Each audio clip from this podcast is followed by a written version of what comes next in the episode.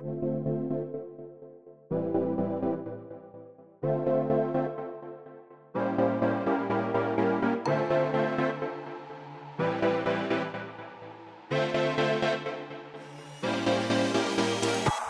Willkommen bei Hooked FM, dem wöchentlichen Podcast von hookedmagazin.de. Wir reden über kommende Netflix-Adaptionen zu Ubisoft-Spielen, den Free-to-Play-Multiplayer von Halo Infinite, neue VR-Titel und unsere Eindrücke zu Grounded und Rocket Arena. Das alles und mehr jetzt bei Folge 281 von Hooked FM.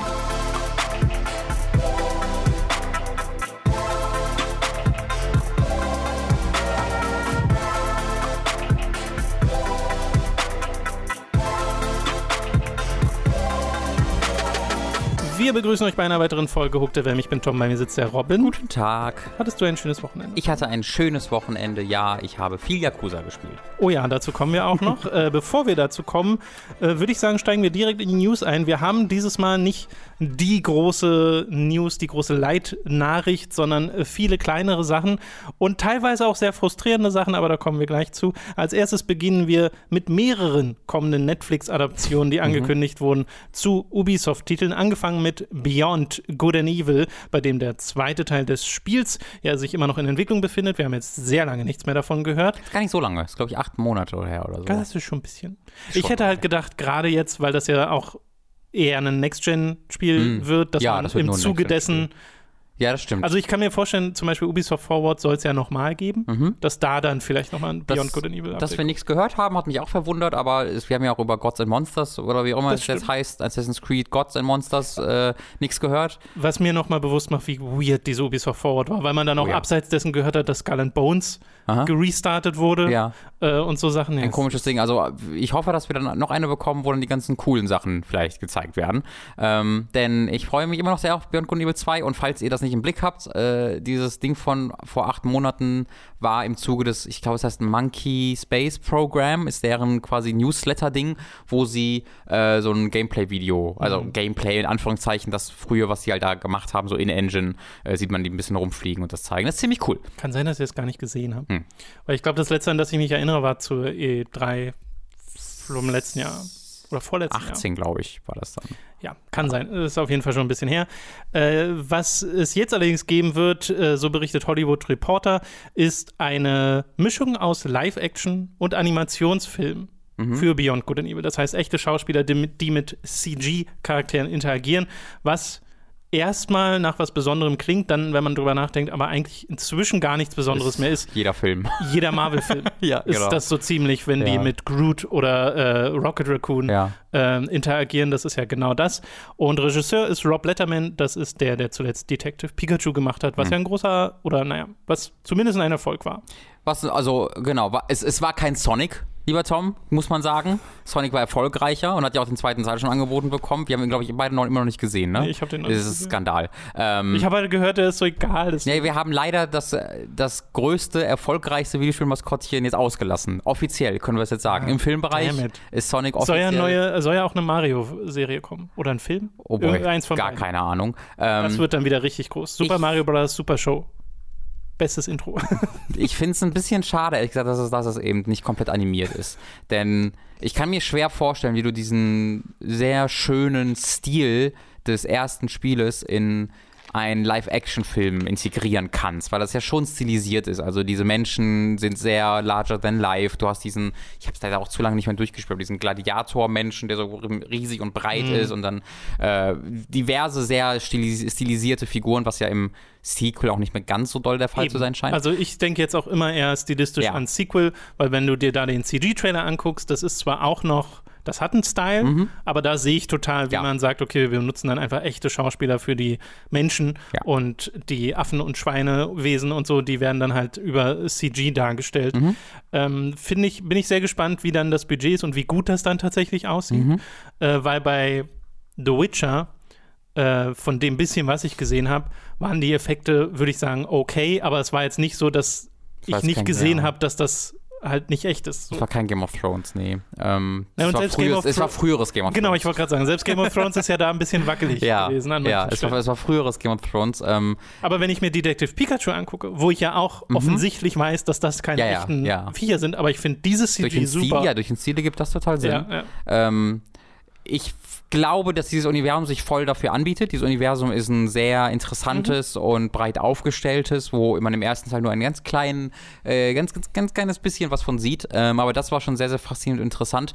Äh, und ich habe ja genauso wenig Ahnung wie ihr, in was für Richtungen das alles den, mit dem zweiten Teil gehen wird. Das mhm. wird ja, also es könnte auch ja ein Reboot sein, wenn man, wenn man so wollte, äh, so, so wie es aussieht. Ähm, deswegen, ich bin da erstmal offen für, aber also äh, große Hoffnungen, dass das jetzt sensationell wird, mache ich mir jetzt ehrlich gesagt nicht, weil ich halt auch im mhm. Kopf habe, wie die Ubisoft-Dinger, so Assassin's Creed oder so bisher aussehen. Es kommt, der, der Regisseur, also Rob Lieberman wirkt erstmal wie so ein Regisseur, äh, Entschuldigung, er wirkt erstmal sehr wie so ein Regisseur, so, der macht halt das, was er machen soll, mhm. so, und das war's. Deswegen, das ist komplett okay, aber wichtig wird halt, wer das schreibt. Ähm, und ja. da habe ich jetzt noch keine Infos drüber. Da, davon wird es abhängig, ob ich mich darüber freue oder eher skeptisch bleibe. Ich muss aber sagen, ich bin generell inzwischen auch sehr offen für diese wie, wirklich ja fast wöchentlich reintrudelnden mhm. Videospielvorhaben im TV-Bereich. Und wenn das wirklich von Netflix schon auf deren Twitter-Account angekündigt wird, kann man auch davon ausgehen, dass es tatsächlich passiert und nicht so ja. dieses Ding ist von vielen, die wir in der Vergangenheit hatten, die so ja, das machen wir, es kommt eine Disco Elysium-Serie, aber keiner weiß so richtig mhm, wann. Mhm. Äh, und äh, da bin ich sehr offen für, weil das so eine, es wird so eine Alltäglichkeit dass du diese mhm. Transformation hast von Videospiel zu Serie und das funktioniert dann oft nicht, aber manchmal eben schon. The Witcher ist ja recht beliebt, also da würden wahrscheinlich sehr viele Leute sagen, das hat funktioniert. Äh, ich muss mir das immer noch mal zu Ende angucken. Ich kenne, wie gesagt, immer noch nur die erste Episode so richtig und äh, ich denke auch an sowas wie Castlevania, wo es als Animationsserie gut mhm. funktioniert, muss ich mir auch noch die aktuelle Staffel angucken äh, und da sehe ich überhaupt keinen Grund, warum das nicht auch für einen Nö. Beyond Good and Evil funktionieren kann. Ja. Was ja auch bekannt dafür ist, eine Geschichte zu haben, die die Leute mögen. Genau. Und, und Charaktere, Charaktere, zu haben, ja, die die ja, Leute mögen. Genau. genau. Äh, die zweite mhm. Serie, die angekündigt wurde, dieses Mal wirklich als Animationsserie, ist Splinter Cell. Das ist dann die Animationsserie. ja, weird, weißt du? oder? das ist total ähm, Ganz kurze Frage dazu. Ist denn bei, im Falle von Beyond Good Evil das auch explizit als Serie angekündigt? Oder als Film? Oh, stimmt. Nee, Adaption habe ich mir aufgeschrieben. Kann ja. sein, dass es gar keine Serie ist. Im, Im Fall von Splinter Cell auch? Oder? Nee, in Splinter Cell ist es eine Serie okay. und äh, Variety zitiert Quellen, laut dem sogar bereits zwei Staffeln A, also nee, nee nicht A, in, mit insgesamt 16 Episoden mhm. äh, ja. gefordert wurden. Ich könnte nicht weniger interessiert an, daran sein, an einer Serie über Splinter Cell, Freunde. Ich liebe Splinter Cell über alles. Weißt du, was niemand liebt an Splinter Cell, ist die fucking Geschichte. Das sind die blödesten Tom Clancy Stories. Also, ja, es gibt ein paar, also es gibt ein paar Highlights. So Chaos Theory hat so ein paar Momente, auch Double Agent hat ein paar Momente. Aber also das ist insgesamt total der, da ist ein böser Araber äh, oder ein böser aus Georgien. Schick mal die ICIA dahin, dass du den bösen halt, braunen Menschen tötest. Das ist halt voll die Standard-Agenten. Also, Agenten-Thriller. Ja, 24, so dieses Ding. Deswegen weiß ich halt nicht, also, was soll. Und dann ist ja. Was ist denn die Identität von Splinter Cell? Die drei du, grünen Augen. Ja, stimmt. Aber wenn du das, das Gameplay das dann rausnimmst, dann wird dann hast du doch so ein John Wick Ding am Ende da, oder? Gut, Weil, dass du ja, das sagst. Genau, ja. Der John Wick Autor ist an, hier auch Autor, nämlich Derek Kolstad, der die John Wick Filme äh, geschrieben hat, ist hier Autor und Executive Producer, also maßgeblich beteiligt an diesem Vorhaben. Und ich hatte auch gelesen in dem Variety Artikel, da haben sie es nochmal äh, geschrieben, dass es auch mal geplant war, einen Film zu Splinter Cell zu machen mhm. vor acht Jahren oder so, wo Tom Hardy die Hauptrolle spielen sollte. Das ergibt Sinn. Ne? Ja, das, das sehe ich. Das ergibt durchaus Sinn. Er kann ja auch wieder eine Maske tragen. ja, das ist so voll sein Also, das ist äh, absolut voll sein Ja, Ding. also ich glaube, hm, wenn das genauso ernst wird ja. von der Story wie die Spiele und sich auch auf diesem Niveau befindet, dann gibt es da wenig Grund, aufgeregt zu sein. Mhm. Weil ich finde auch, es reicht stilistisch nicht komplett aus, eine ganze Serie zu tragen, dass du halt einen Typen hast in einem coolen schwarzen Anzug mit diesen leuchtenden Augen und so ein paar Soundeffekten, die halt ikonisch sind für die Serie. Und vor allem halt noch die Stimme, die ikonisch ist, die dann aber auch schon in einem der Spiele gar nicht mehr äh, drin war. Mhm. Und da weiß ich ich, weißt du, bei Beyond Good and Evil, wenn ich mir da eine Serie oder eine, einen Film oder sonst irgendwas als Adaption vorstelle, ich habe sofort was im Kopf. Mhm. Bei Splinter Cell nicht wirklich. Nee, Beziehungsweise das, was ich im Kopf habe, sind einfach schon die zig Filme dieser Art, die ja, man schon genau. kennt. Aber hier halt als Animationsfilm, ja, was das, für mich dann auch. Ist, das ist komisch. Ich weiß nicht, ob das dann eine Kinderfreundlichkeit suggeriert, ist eigentlich Quatsch. Oh, Castlevania ja. ist ja auch sehr erwachsen. Ähm, ja, weiß ich gar nicht, was ich von ich, ich kann da, also mir kommt da immer 24 in den Kopf. So, das ist auch Jack Bauer und Sam Fisher sind sehr ähnliche Charaktere mit ihrer Badassness und of the Bomb. Ja. Und, also ähm, äh, er, ist, er ist das nach und nach geworden, Sam Fisher, ne? Er war das doch nicht von Anfang an. Schon, also ja, doch, es geht, ging immer schon sehr in die Richtung. Also es war nicht genau so krass. Es, das wurde natürlich so vor allem so durch Conviction ähm, ja, ja, sehr genau. dadurch. Aber es war, er war schon immer so dieser sehr coole. Er hat die, dann kleine Sprüche gebracht ja. und äh, war nie irgend, irgendwas wirklich beeindruckt oder emotional mitbenommen. Okay, das ist Jack Bauer schon mal, aber halt immer dieses ein bisschen larger than life. Ich, ich, ich rette mich schon, kein Problem. Aber das finde ich ähm, ja an und für sich auch okay. Nee, da, dagegen habe ich auch gar nichts. Ähm, nur wie du gesagt hast, Splinter Cell hat auch gleichzeitig nie auch nur einen Funken von Selbstironie äh, wirklich bewiesen. Oder also im Funken schon, wenn du irgendwie die, die, die, äh, die Soldaten hast, die irgendwie darüber reden, wie weird das ist, dass sie nie diesen, mhm. diesen leuchtenden ja, Sam stimmt. Fisher sehen können. Das ist dann schon ganz lustig, aber in der Hauptstory nimmt sich immer halt sehr, sehr voll und sehr zu, äh, sehr, sehr, sehr, sehr für voll und sehr ernst. Und diese Geschichten sind einfach extrem in den Anfang der 2000er immer behaftet gewesen, da auch nie rauskommen. Das war auch genau das Problem von 24 das ist aus diesem mhm. War on Terror Ding, wo du einfache Feindbilder hast und der amerikanische Superagent erstmal das nicht hinterfragte Gute immer war, immer war. Und diese Geschichten natürlich dann auch von Tom Clancy, die sind ja, sind ja einfach voll das, äh, tun sich halt wahnsinnig schwer damit, dem irgendwie das zu hinterfragen. Und wenn sie das hinterfragen, ist es immer so ein, äh, es ist so, wir machen das jetzt mal, damit die Leute zufrieden sind, dass wir es gemacht haben, mhm. aber die Antwort wird niemals sein, ja, stimmt, wir sind die Bösen oder ja, stimmt, da haben wir einen Unschuldigen gemacht, sondern das ist immer so, ja, wir, wir tun halt das, was getan werden muss und das ist nicht immer gut, so nach dem Motto, weißt mhm. du? Und davon loszukommen, wird sehr, sehr schwierig. Und dann frage ich mich, wenn man davon loskommt, ist es dann noch Splinter Cell? Ist es dann noch ein Tom Clancy-Ding? Was ist es also dann? Also es könnte. Das ist schwierig. Es hat natürlich die, den, den Vorteil, dass es in einer Position ist, einen sehr zu überraschen. Hm. Positiv. Mhm. Äh, dass es in der Position ist, Splinter Cell vielleicht dann eben auch zu einer neuen, moderneren Identität hm. zu verhelfen und zu sagen, nee, guck mal, das ist jetzt Sam Fisher. Und dann hast du immer noch den coolen Style, mhm. weil das, also ich finde das ja auch cool, dieses die drei leuchten so. Das ist was super Simples, aber es funktioniert, ja, ja. dass das so aus dem Schatten herauskommt und dann ja. hast du diesen Charakter da, äh, der halt ungesehen agiert teilweise. Aber dann hast du das vielleicht auch noch gepaart mit einer guten Story. Das wär's. Das, das wäre wär aufregend. Ne? Ja, ich finde das interessant. Wir hatten ja, ne, der Prince of Persia-Film war so eines der ersten Anzeichen für diese Art von Vorhaben, die äh, Ubisoft äh, ja jetzt nochmal verstärkt verfolgt, in den Film- und TV-Bereich zu gehen. Und der ist ja nun schon zwölf Jahre her. Mhm. Äh, dann hatten wir jetzt Mythic Quest, diese Serie, die mhm. auf äh, die Apple exklusiv ist, den Assassin's Creed-Film und jetzt eben diese Projekte. Äh, glaubst du, das geht einfach immer weiter? Glaubst du, das wird so ein Standbein von Ubisoft? Kriegen wir noch den Anno-Film, den Die Siedler-Film, den den also, Steep-Film. Oh, ich glaube, für ein Standbein ist es einfach, die machen es ja, also es ist ja eine Lizenzierung, die ja stattfindet. Ähm, ich glaube, dafür wird es nicht reichen, aber warum nicht, ne? Also warum nicht die Lizenzen äh, weiterverkaufen für ein paar ja. Millionen? Also da spricht ja erstmal wirklich sehr, sehr wenig gegen. Und wenn man dann einen Partner hat wie Netflix, hat man da auch zumindest ein da habe ich ein größeres Vertrauen drin, als wenn jetzt Hollywood den Assassin's Creed-Film ver verschundelt, so wie die es gemacht Oder haben. Oder nochmal Uwe Boll anrufen für Far Cry 2. Das ist doch mal ein Sau ich, ich laber hier wieder rum meinen Schwachsinn, dem Uwe Boll aus dem Ruhestand holen, aus seinen Restaurants, von seinen Rants auf YouTube aufwecken für 200 Leute und stattdessen für 300 Leute Far Cry 2 machen. So. Das ist doch eine Idee, Tom. Til Schweiger ist bestimmt dafür zu haben. Ich bin echt ehrlich und unironisch verwundert, dass wir noch keine Assassin's Creed oder Watch Dogs Serie bekommen haben.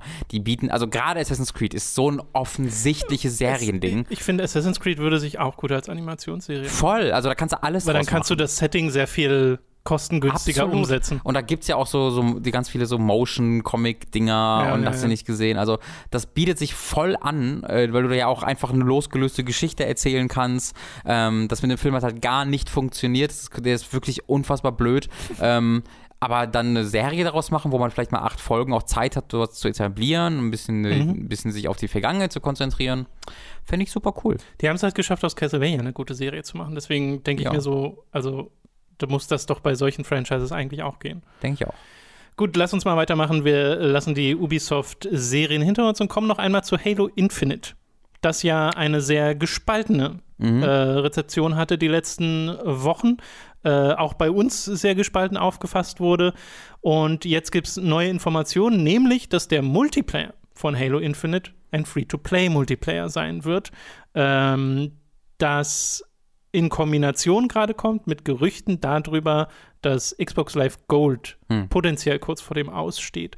Und vor dem Aus in dem Sinne, dass es ja momentan Game Pass gibt, wo mhm. du die mhm. Spiele kostenlos bekommst, also kostenlos, wo du monatlich bezahlst, um eine ganze Reihe von Spielen äh, ja. zu bekommen. Und dann gibt es halt Xbox Live Gold, was du brauchst, um Multiplayer überhaupt spielen zu können auf der Xbox. Und du bekommst auch noch pro Monat zwei, drei Spiele, zwei Spiele, eine Zahl von Spiele kostenlos. Ja, drei die, die du dann auch behalten kannst. Mhm. So. Und äh, das ist quasi das PlayStation Plus-Ding mhm. auch gewesen. Und jetzt gibt es ja nun mal zwei Subscription und es gibt eine Subscription, die das alles zusammenfasst. Mhm. So, und die, äh, was jetzt hier, ich glaube, Tom Warren war es, der es beobachtet hat, ist, dass die 12 und 24 Monate Subscription schon gar nicht mehr angeboten wird für ja. Xbox Live Gold und das momentan gerade in Kombination mit diesem äh, Halo Infinite wird Free to Play, ähm, also der Multiplayer zumindest, äh, gerade in Kombination mit dieser News, dass da das Gerücht gerade vorherrscht, dass es Xbox Live Gold potenziell dann nicht mehr geben wird, was bedeuten würde oder potenziell bedeutet, dass der Multiplayer auf dieser Konsole oder generell auf Xbox in Zukunft auch wieder kostenlos wird. Mhm. Was er halt seit der Original Xbox ja nicht wahr. Ja, ja, ja. Und das wäre, glaube ich, ziemlich groß. Das wäre sehr, sehr groß. Ja. Das würde auch früher oder später Sony dazu zwingen, da genau, nachzuziehen. Das würde Druck machen. Nintendo wird es niemals wieder ändern. aber bei Nintendo, glaub, Nintendo, sind die Kosten auch sehr gering. Ja, das, genau, das ist was sehr anderes nochmal bei Nintendo.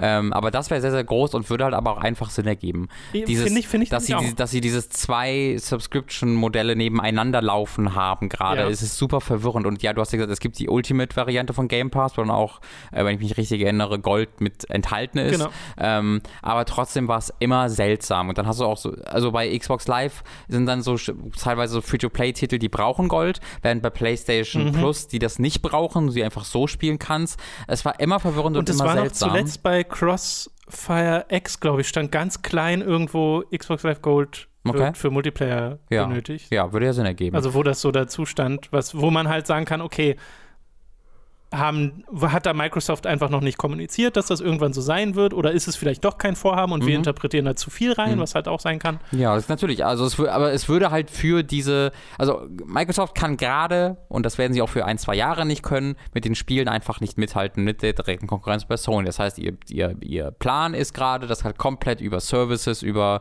die Maschine selbst zu machen und über finanzielle Vorteile. Und da würde es halt voll Sinn ergeben, wenn sie halt sagen würden, es, es gibt wirklich auch dieses All-Access-Ding wieder geben, das wurde wurde schon bestätigt, wo du dann quasi monatlich für Game Pass bezahlst und für die Konsole auch. Dass du ähm, die, die, die Konsole quasi nicht kaufst auf einmal, sondern die auf Raten bezahlst als Teil eines Abonnements, wo auch Game Pass drin ist. Das gab es auch schon bei der oh, Xbox yeah. One X. Das heißt dann Xbox All Access und da bezahlst du dann irgendwie, weiß ich nicht, wie viel es jetzt genau war, irgendwie 30 Euro im Monat oder so und da hast du dann Game Pass Ultimate dabei und bezahlt für, für irgendwie zwei Jahre und diese zwei Jahre bezahlst du dann auch die Xbox ab ähm, an Microsoft direkt, ohne mhm. irgendwie, und du, ich glaube, das ist auch keine Prozente drauf, dass du dann mehr bezahlst am Ende, sondern es ist einfach, hier kaufst du diese Xbox als Abo-Modell.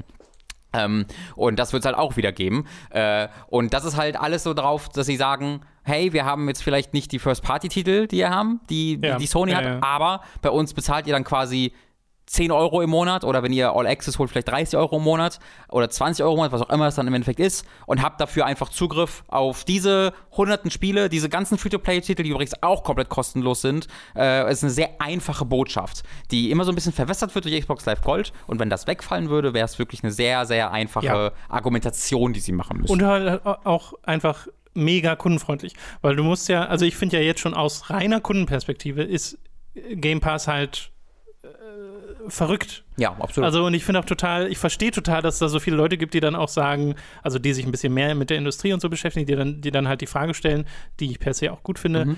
Ist das rentabel? Ist das gut für die Entwickler? Und auch da ist ja alles, was man bisher hört. Neulich gab es erst die Aussage von den Crosscode-Leuten in einem mhm. Podcast, habe ich gelesen, wo die auch gesagt haben, ja, als das bei Xbox Game Pass war, haben das gerade mehr Leute gespielt als in der Vergangenheit Zusammen, zusammengezählt. Ja. Und dann denke ich so, ja, holy crap. Ja. Also ist doch super, wenn das für Microsoft gut ist, wenn das für die Entwickler gut ist und wenn das für die Spieler gut ist. Ja. Äh, dann ist das ja wirklich das Ultimative. Äh, ist natürlich auch immer noch, soll nicht heißen, dass man es nicht mehr hinterfragen soll, ne, an manchen Stellen, aber äh, wenn dann noch dazu kommt, dass du für Multiplayer nichts mehr zusätzlich bezahlen musst, das würde sehr passen zu dem, was Microsoft in den letzten Jahren gemacht hat, nämlich sehr auf Kundenfreundlichkeit zu setzen. Ja. Und das quasi auch als Hebel zu benutzen mhm, genau. für Sony. Das natürlich nicht passiert einfach, weil sie eine nette Firma sind, sondern weil das deren Verkaufsstrategie nee, genau, da steckt, steckt halt ein finanzielles ja. Interesse hinter. Genau. Das würde auch alles mit an Sicherheit grenzender Wahrscheinlichkeit nicht passieren, wenn nee. Microsoft der Marktführer wäre. Ja, ja. Äh, dann würde wahrscheinlich Sony sich irgendwelche Sachen ausdenken, weil genau. so so funktioniert der Markt. So, ist, ist, nicht so PlayStation Plus im Wesentlichen entstanden mit diesem kostenlosen Spiel? Genau, genau, ja. Ja, weil sie da ja auch zumindest im starken Konkurrenzkampf. Und da kam dann wieder Microsoft ins Zugzwang ja. und mussten das dann auch für sich einführen. Ja. Das ja. Interessante da war ja aber bei 360 und PS3, dass die 360 erstmal den zeitlichen Vorsprung hatte und dann noch den preislichen mhm. eine ganze Zeit lang. Und zum Schluss der Konsolengeneration hat sich es einfach extrem angeglichen. Ja. Und die PS3 hat ganz am Ende sogar ein bisschen mehr verkauft als ja, die 360, ja, was weird ist. Äh, und so ist es diese Generation nicht. Nope. Äh, die PlayStation 4 hat sich so viel mehr verkauft als die Xbox One, weshalb halt Microsoft klotzen muss. Und ich finde halt gut, dass sie das auch dann tun. Mhm. Und das zeigt halt nochmal im Wesentlichen, dass diese Art von Konkurrenz sehr fruchtbar sein kann ja. für den Kunden. Ja, ich hatte das am letzten Wochenende auch erlebt. Da, ähm, also ich gebe gleich noch ein Spiel, über das wir ja auch reden werden in dem Zuge, aber wo ich so Game Pass angeworfen habe auf der Xbox und einfach ein paar Sachen installiert habe. Crosscode habe ich da installiert, ich habe mir Forager installiert, ich habe mir, ähm, ähm, was war, wie hieß es? das Roguelite, über das auch der David geredet hatte, das sehr Binding of Isaac-mäßig so, ist, aber 2D. Ähm, Neon Abyss. Neon Abyss, genau. Äh, Neon Abyss habe ich mir runtergeladen. Die haben alle so ein bisschen gespielt äh, und teilweise hat Lucy die dann auch ein bisschen gespielt. Äh, und das ist halt super geil. Also gerade ja. für diese Indie-Titel, wo man vielleicht, die, die man sehr schnell hinter drunter fallen lassen würde, die dann einfach spielen zu können äh, und ausprobieren zu können, ist halt wirklich super fucking cool. Äh, und dass dann auch sowas wie Yakuza einfach sofort da drin ist oder jetzt Kingdom Hearts und Dragon Quest und die Final Fantasies ja. und so ist dann natürlich nochmal ein Bonus. Der Aufhänger der News ist ja die Halo Infinite Sache. Ja. Und ich glaube auch, dass ein Halo Multiplayer, mhm. der kostenfrei ist mhm. und dann über einen, wie heißt das Ding? Nicht Season Pass, sondern Battle Pass? Battle, genau, irgendwie Battle Pass oder so. Das mhm. was Fortnite benutzt, um sich mhm. zu finanzieren. Mhm. Darüber die Finanzierung läuft, äh, dass das richtig groß werden kann. Ja. Weil ich glaube, also so, so scheiße gerade alle Leute die Grafik von Halo Infinite finden. Mhm ich hoffe einfach mal und bin mal vorsichtig optimistisch, dass der Multiplayer wieder ein bisschen Spaß machen wird. Das kannst du sein. Das war ein selten, also das war bei Halo 4 nicht so richtig da, aber Halo 5 gilt gemeinhin als eines der, wenn nicht sogar das beste Multiplayer Halo. Okay. Ja. Äh, und dass man da dass das was sehr, sehr Gutes sein kann für ja, die. Für das glaube ich auch. Und für und den PC. Ich möchte, als ich möchte kurz was sagen, was vielleicht manche Leute vom Stuhl fallen lassen wird, aber macht endlich ein verdammtes Halo Battle Royale. Ich bin da, ich verstehe das nicht, Tom. Es gibt ein Franchise auf der ganzen Welt, das sich perfekt für Battle Royale eignen würde, und das heißt Halo. Aber wieso jetzt all seinen, besser als ein anderes? Naja, weil du, weil das Spiel, weil das eine der wenigen First-Person, auch Singleplayer-Shooter war, die immer einen großen Fokus auf große Maps, auf Fahrzeuge, auf äh, Flugfahr auf, äh, Flug Flugfahrzeuge, wollte ich gerade sagen, auf Flugzeuge gelegt hat. Und das, wäre, das würde total Sinn ergeben. Du hast ja auch die mhm. 64 Big Battle äh, ähm, Maps gehabt auf der, auf, beim normalen Halo schon. Und das hat mich immer verwundert, dass das nie kam. Dass du halt äh, Call of Duty Battle Royale hat, was für mich komplett erstmal gar keinen Sinn ergibt, aber sie haben es auch geschafft, mhm. so, zu einem offensichtlich sehr guten Spiel zu machen. Aber dass es dann nie das klassische Battle Royale für Halo gab, hat mich sehr verwundert. Es gab ja Warzone Halo 5, was aber dann was sehr anderes nochmal war. Ähm, deswegen, ich hoffe, dass das bei Halo Infinite irgendwo Teil des Pakets sein wird, weil da hätte ich Bock drauf. Okay. Äh, mit, den, mit den unglaublich unterschiedlichen Waffen und Fahrzeugen vor allen Dingen von Halo äh, über so eine also, Map wär, zu Wäre das, wär das dann tatsächlich mal so eine Battle Royale Ankündigung, wo die erste Reaktion nicht das ist, was bei uns ja ganz oft mhm. so der Fall ist, wenn ein Battle Royale angekündigt wird, dann ist es ja nie der kreative Funke, der dieses Projekt. Nee, das war ja bei Halo auch nicht der lassen. Fall. ne? äh, da wäre es auch nicht der kreative Funke, aber da würde ich einfach so sagen, ja, ganz oft denke ich mir halt so, really? So, wenn, wenn ein Pokémon MOBA kommt, ich mir halt, mm, okay. Ja. Ah, du meinst äh, einfach, weil es nicht so gut natürlich so, Ja, genau, weil, weil, das, weil ich jetzt nicht glaube, dass das sofort die erste Idee wäre, wenn du jetzt, wenn jetzt ein MOBA nicht so okay, erfolgreich wäre. Und das denke ich mir halt auch, wenn ich Call of Duty Battle Royale höre.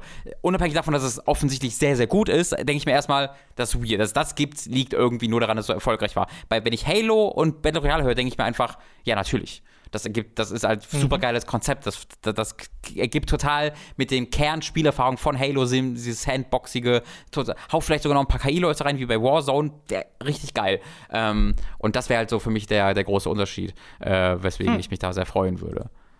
Ja, ist eigentlich ein guter Punkt. Ich frage mich, ob es da Gespräche hinter den Kulissen ja, gab. So, da, da kann man sich also wo es tatsächlich Argumente gab, weshalb es das jetzt noch nicht gibt. Also ich glaube, das wird Teil von ein Ressourcenprojekt. Ja. Sie haben ja noch nicht über Infinite geredet beim Multiplayer, abgesehen davon diesem, also das war auch ein Leak, deswegen mussten sie darüber reden. Nur Battle Royale. Dass das Free-to-Play ist. Äh, das wiederum wäre bitter. Ja.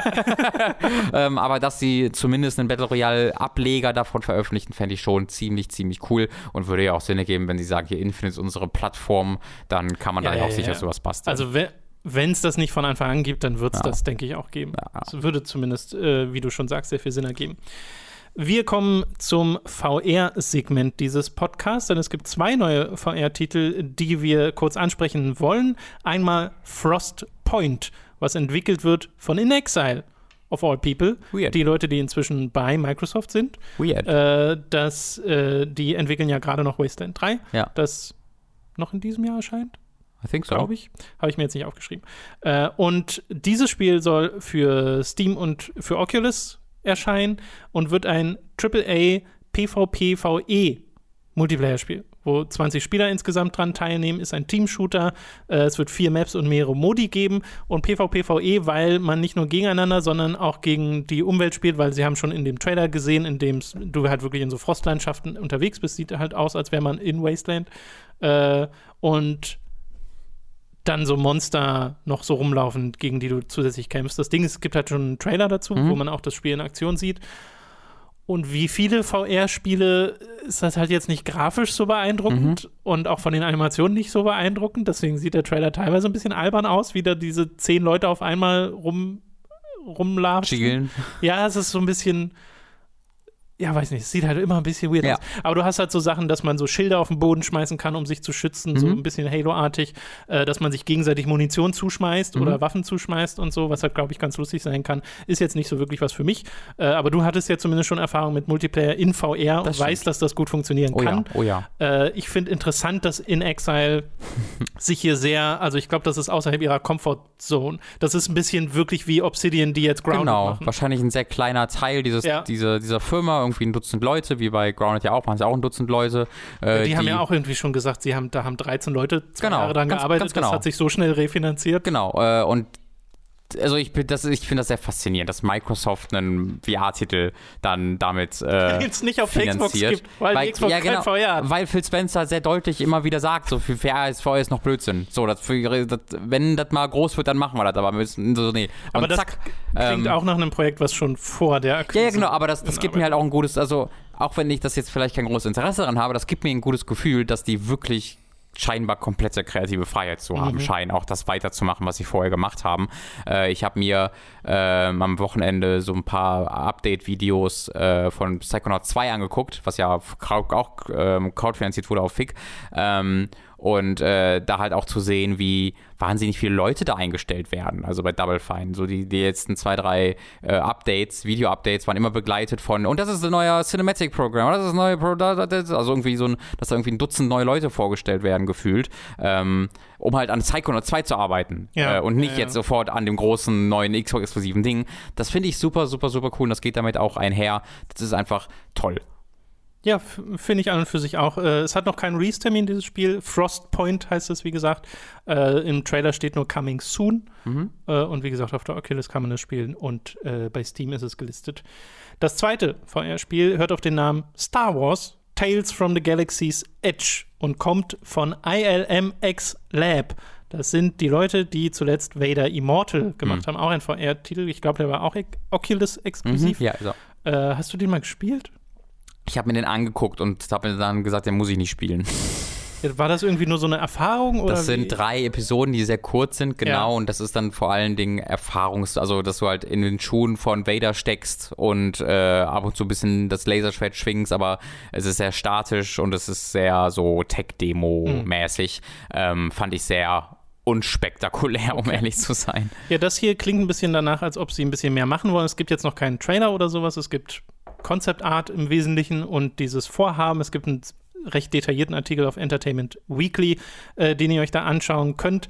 Äh, es basiert vom Konzept her auf einer Freizeitparkattraktion, mhm. nämlich Galaxy's Edge. Ja äh, die ja von allen Erfahrungsberichten, auch die ich bisher gehört habe, super sein soll, mhm. äh, wo du dich sehr fühlst, als wärst du halt in dieser Welt. Und sie wollen das halt so ein bisschen aufgreifen, diese, auch diese Cantina-Erfahrung und sowas in ein Spiel bringen. Es klingt aber schon viel mehr danach, als ob es wirklich ein Abenteuer werden soll. Man spielt so einen Droidenmechaniker, äh, der crash landet auf so einem äh, Planeten auf Batu. Äh, man weiß schon von ein paar Schauspielern, die dabei sind, unter anderem Deborah Wilson, die in Fallen Order und in Wolfenstein äh, dabei war. Wen hat sie in Wolfenstein gespielt, weißt du das? Äh, na, eine der Rebellenanführerinnen und in Fallen Order ist sie halt bei dir mit auf dem Schiff auf in der Ach, in der sie! Ja, okay. Äh, und Bobby Monahan, der, äh, den man von Saturday Night Live kennt, äh, zumindest vor allem in Amerika. Äh, es soll noch dieses Jahr erscheinen, klingt zumindest so in dem Artikel. Und ja, ich bin an und für sich offen dafür so, so ein Star Wars VR-Ding, mhm. auch mal was abseits der Jedi-Erfahrung, einfach nur um halt in dieser Welt mal zu sein. Äh, aber, also, es ist halt, es ist halt momentan Talk, ne? Es ist so ja. dieses, eigentlich heißt es ja Show, Don't Tell. Wenn du anfängst, sowas zu zeigen, mach mhm. doch direkt diesen, den, den, den Trailer oder sowas. Finde ich jetzt aber nicht schlimm. Also das, dieser Trailer kann ja immer noch dann später kommen und kann immer noch genauso reinhauen. Ausgehend von Vader Immortal würde ich jetzt erstmal ein bisschen ja. die, die Erwartungen zügeln, ehrlich gesagt. Ähm, dass es vielleicht, also dass es vielleicht dann wirklich so ein begehbares, äh, so ein begehbarer ähm, Freizeitpark fast schon werden könnte, äh, kann halt trotzdem sein. Ähm, I don't know. Also, trotz, kann, das kann auch trotzdem cool sein. Also ich bin jetzt nicht so, dass ich sage, Vader Immortal ist jetzt scheiße. Ähm, ja, ja. Es ist halt nur jetzt nicht so ein voll. Also es ist, erinnert mich so ein bisschen an ähm, Arkham VR. Ähm, wenn du das mitbekommen hast, was ja auch so cool ist, ne? Mhm. aber es ist jetzt da nicht so, das ist jetzt kein Spiel wie Batman Arkham Asylum ja, oder so. Ich finde, sowohl Vader Immortal klingt genauso wie Arkham äh, VR klingt wie dieses, oh, VR ist noch neu. Genau. Lass uns das mal ausprobieren und das jetzt klingt wie der nächste Schritt. Ja, das wäre so cool. Bisschen. Genau, das würde ich mir auch ähm, Es entsteht auch in Kollaboration mit den Oculus Studios. Mhm. Äh, sie bezeichnen es selbst als Action-Adventure und wie gesagt, es gibt halt ein paar Concept Arts auch auf deren Website. Ich finde auch den Namen irgendwie weird, ILM also Industrial Light Magic mhm. Cross Lab. Ich weiß jetzt gar nicht, wofür Lab steht. Ja, also Laboratory, das wird einfach so, ne, wir probieren ja, Sachen ja, aus. Ja. Ähm, übrigens, ich hatte gerade nochmal nachgecheckt, äh, fällt mir gerade ein, am 28. diesen Monats erscheint Wasteland 3 schon. 28. August. Oh. Mhm. Ich bin ja durchaus interessiert. Ich nicht. naja, dann spiele ich es halt. Ja, äh, das ist ein guter Deal. äh, ILMX Lab hat ein voll cooles Logo, sehe ich gerade. Es sieht aus wie ein X-Wing. Ja, wegen Star Wars, ne? Ja, ja, wegen Star ja, Wars. verstehe ich. Wir machen weiter mit ein paar, mit einer Reihe von kleineren Neuigkeiten. Zum Beispiel, dass Private Division angekündigt haben, dass sie neue Publishing-Vorhaben haben. Nämlich, dass die Moon Studios ein Spiel mhm. machen, das sie publishen. Äh, das sind die Leute, die Ori gemacht haben. Mhm. Und bei ihnen weiß man auch schon, dass das nächste Projekt ein Action-Rollenspiel sein soll finde ich tatsächlich sehr spannend. Mhm. Mal was anderes als Ori zu sehen mhm. von den Moon-Leuten. Ähm, und Private Division haben in der Vergangenheit, habe ich jetzt gar nicht gesagt, die haben, ist ja so ein 2K Take-Two-Arm. Äh, die haben Outer Worlds gepublished oder Ancestors, Humankind Legacy, solche Sachen. Ja. Äh, League of Geeks sind eine der Entwickler, die ein Spiel machen. Das sind die Macher von Armello. Oh. Und Roll 7. Das sind die Olli-Olli-Macher. Ja. Finde ich super spannend. Ist eine sehr, sehr, spannende drauf, Kollektion von Entwicklern auf jeden Fall. Ja. Also Armello, soweit ich, mir, soweit ich mich erinnern kann, ist sehr untergegangen und hat, glaube ich, nicht das Publikum gefunden, das es vielleicht verdient hätte. Ähm, Habe ich aber auch selbst jetzt nicht ausführlich gespielt, also ich gehöre damit zum Problem. Äh, aber ich fand es dann sah mal sehr, sehr sympathisch aus. Aber und, ich glaube, ich fand es auch nicht interessant. Es ist doch so ein Brettspiel. Ist so eine Art Brettspiel, ja, aber mit vielen interaktiven Elementen dabei und einem sehr schönen Grafikstil, wie ich finde, ja, mit den Tieren. Ähm, und dann, und Olli Olli ist halt einfach ein sensationell großartiges äh, Side-Scrolling, Jump'n'Run, Plattform, Skate Spiel. Ähm, sehr rhythmusbasiert so ein bisschen auch. Super, super, super cool. Davon gibt es ja zwei Teile auf der Nintendo Switch, kann ich sehr empfehlen. Äh, sehr, also da wüsste ich jetzt gar nicht, was ich davon erwarten soll, äh, was, was jetzt Roll 7 als nächstes macht. Finde ich aber dann auch sehr, sehr spannend, wenn halt sowas wie Private Division dahinter steckt. Ja, weil Private Division, glaube ich, halt auch so ein, ist ja, wurde ja mal angekündigt als Publishing-Arm für kleinere vorhaben, die jetzt nicht mhm. sowas Großes wie ein Borderlands sein mhm. müssen. Und deswegen glaube ich auch, dass das durchaus potenziell sehr kreative Spiele sind. Weil ich auch nicht mir vorstellen kann, dass Moon Studios irgendwas anderes machen würden. Was weißt du? Als was, naja, als dass die jetzt, wenn jetzt ein Publisher auf Moon Studios äh, kommt und sagt, ich finanziere euch euer nächstes Projekt, mhm. aber es muss ein Battle Royale werden, ja, nee. würden die, glaube ich, sagen, ja, nee, komm. Ja, nee, das würde ich auch nicht. da, da, passt unsere Pianomusik nicht zu. ja. Andererseits ist er ja gerade eben mit Halo beschäftigt. Haben wir, weißt oh, das, stimmt, das haben wir noch gar nicht gesagt. Ja, der, der Ori-Komponist macht die Halo Infinite-Musik. Das ist so fucking exciting. Das ist wirklich exciting. Uh. Da freue ich mich auch sehr so, drauf. Wer braucht Grafik? Ich nicht. ich spiele das Spiel einfach, lass es einfach im Hintergrund laufen. Ja, das, ist, das ist klassische, klassische Nier-Situation, Tom. Äh, Robin, wir haben jetzt über ein Jahr nichts von Elden Ring gehört. Ne? Das wurde mhm. angekündigt mhm. vor einem Jahr. Jetzt endlich haben sich From Software wieder zu Wort gemeldet. Lass uns in Ruhe. Update zu Sekiro Shadows Die Twice. Hell yeah. Das am 29. Oktober erst erscheinen wird. Und zwar bekommt Sekiro tatsächlich richtige neue Inhalte, nämlich die Reflection of und Gauntlet of Strength.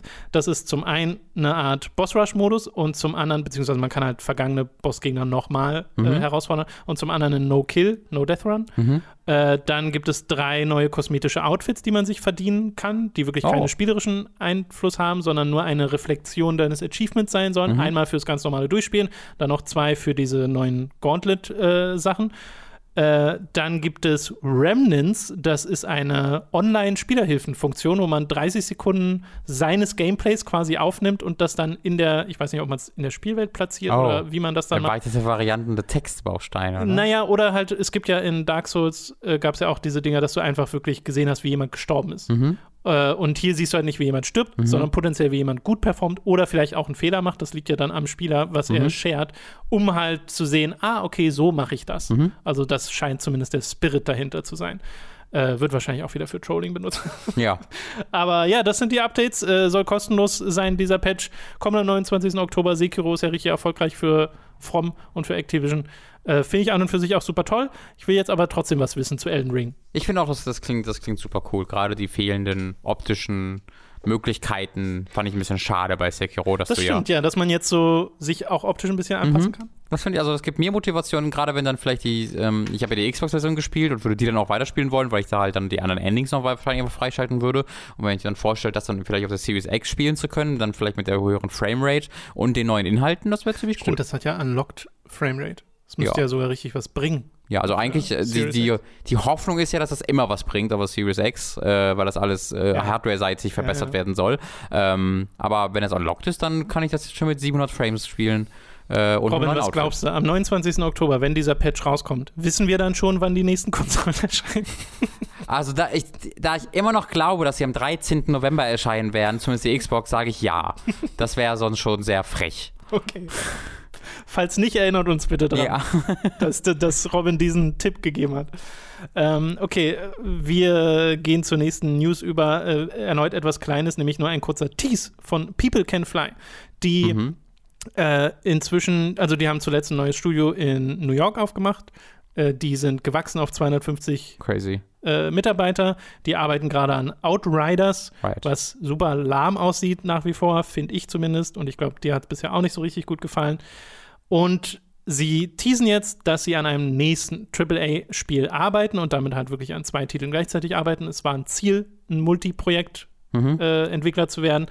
Und das soll ein Next-Gen- und PC-Spiel sein. Sie bezeichnen es als highly ambitious, groundbreaking äh. Action-Adventure. Ich möchte nicht, dass. Da war nicht das Wort Multiplayer drin, das lässt mich schon mal ein bisschen das ist, aufhorchen. Das stimmt. Ich möchte einfach, also der, der, Zug ist eh abgefahren, weil die Leute auch da nicht mehr arbeiten. Aber ich, wenn ich zu People Can Fly gucke, will ich halt nichts haben, was groundbreaking ist. So, da will ich so. einfach genau den Scheiß ich will haben. euren alten Scheiß, ja, macht nichts Neues. Das ist doch voll mein Ding. Aber ich finde ja Bulletstorm also groundbreaking will ich es jetzt auch nicht bezeichnen, aber es war zumindest ambitious. Es hat ja Sachen ja, gemacht, die vorher noch nicht so in der Kombination. Ja, so, da bin ich wieder voll dabei, wenn sie sowas machen. Aber ja. ähm, die Aber ich Sachen, lustig, die sie wenn das, wenn das so ein super artsy ja, ne? Story-Fokus. Ja, es ist halt wirklich so, die haben dann die haben sofort Judgment gemacht und dann haben die jetzt hier mhm. Outriders, haben die dazwischen noch was gemacht? Weiß ich gerade gar nicht. Äh, aber das ist alles so ein bisschen so, uff, wo, ist dann da, wo, wo ist denn das ganze Talent hin? Ähm, das wirkt alles sehr, sehr unspannend für mich. Die haben Gears of War Judgment hattest du gesagt, genau. Ja. Und danach gab es die Full Clip Edition von Bulletstorm. Sure, sure. Sie haben an Fortnite mitgearbeitet, sure, an Save the World, also an dem Survival-Ding. Gibt es das überhaupt noch? Ja. Äh, sie haben die Switch-Edition von Bulletstorm gemacht und dann Outriders. Nee, da war nichts mehr. Krass, also das ist halt, uff.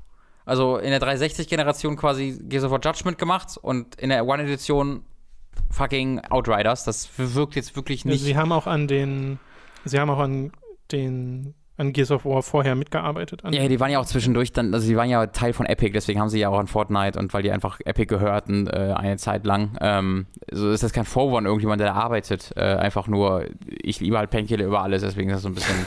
Äh, Aber also du kriegst ja potenziell noch Witchfire. Ja, ja, genau. Deswegen, ich gucke dann jetzt eher zu anderen Entwicklern. Hieß das ähm, so? Ich glaube, das hieß so. Ja. Äh, und äh, da bin ich dann eher gespannt drauf. Und gerade, also gerade das Painkiller, also ich muss jetzt auch nicht, ehrlich gesagt, wenn ich es überlege, nicht noch einen Painkiller bekommen von People Can Fly, weil dieses Genre ist sehr, sehr gut bedient gerade. Mit diesen klassischen PC-Shootern gerade. Äh, mit Evil habe ich ja gerade erst drüber geredet.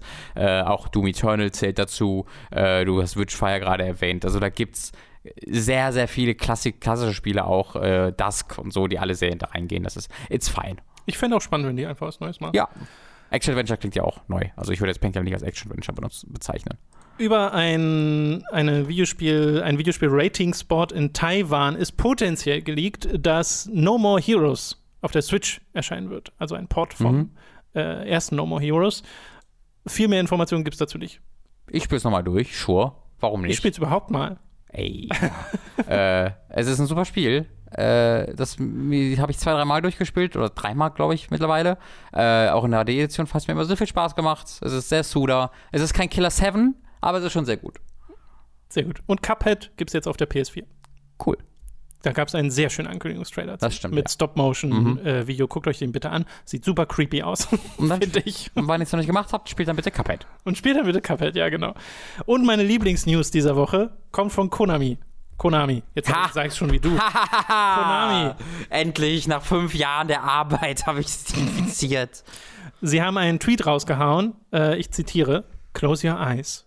Always mhm. Scary, mhm. Silent Hill 2 Siren. Mit einem Video von der Silent Hill 2 Sirene. Was? Also so einem Audioclip von diesem Alarmgeräusch, was wohl auch in Dead by Daylight Was ist denn die Silent Hill 2 Serie? Nicht Serie, Sirene. Sirene. Hä? So ein Alarmgeräusch. Ja, das verstehe ich. Ich verstehe den Tweet nicht. Sag mir mal, was sie geschrieben haben.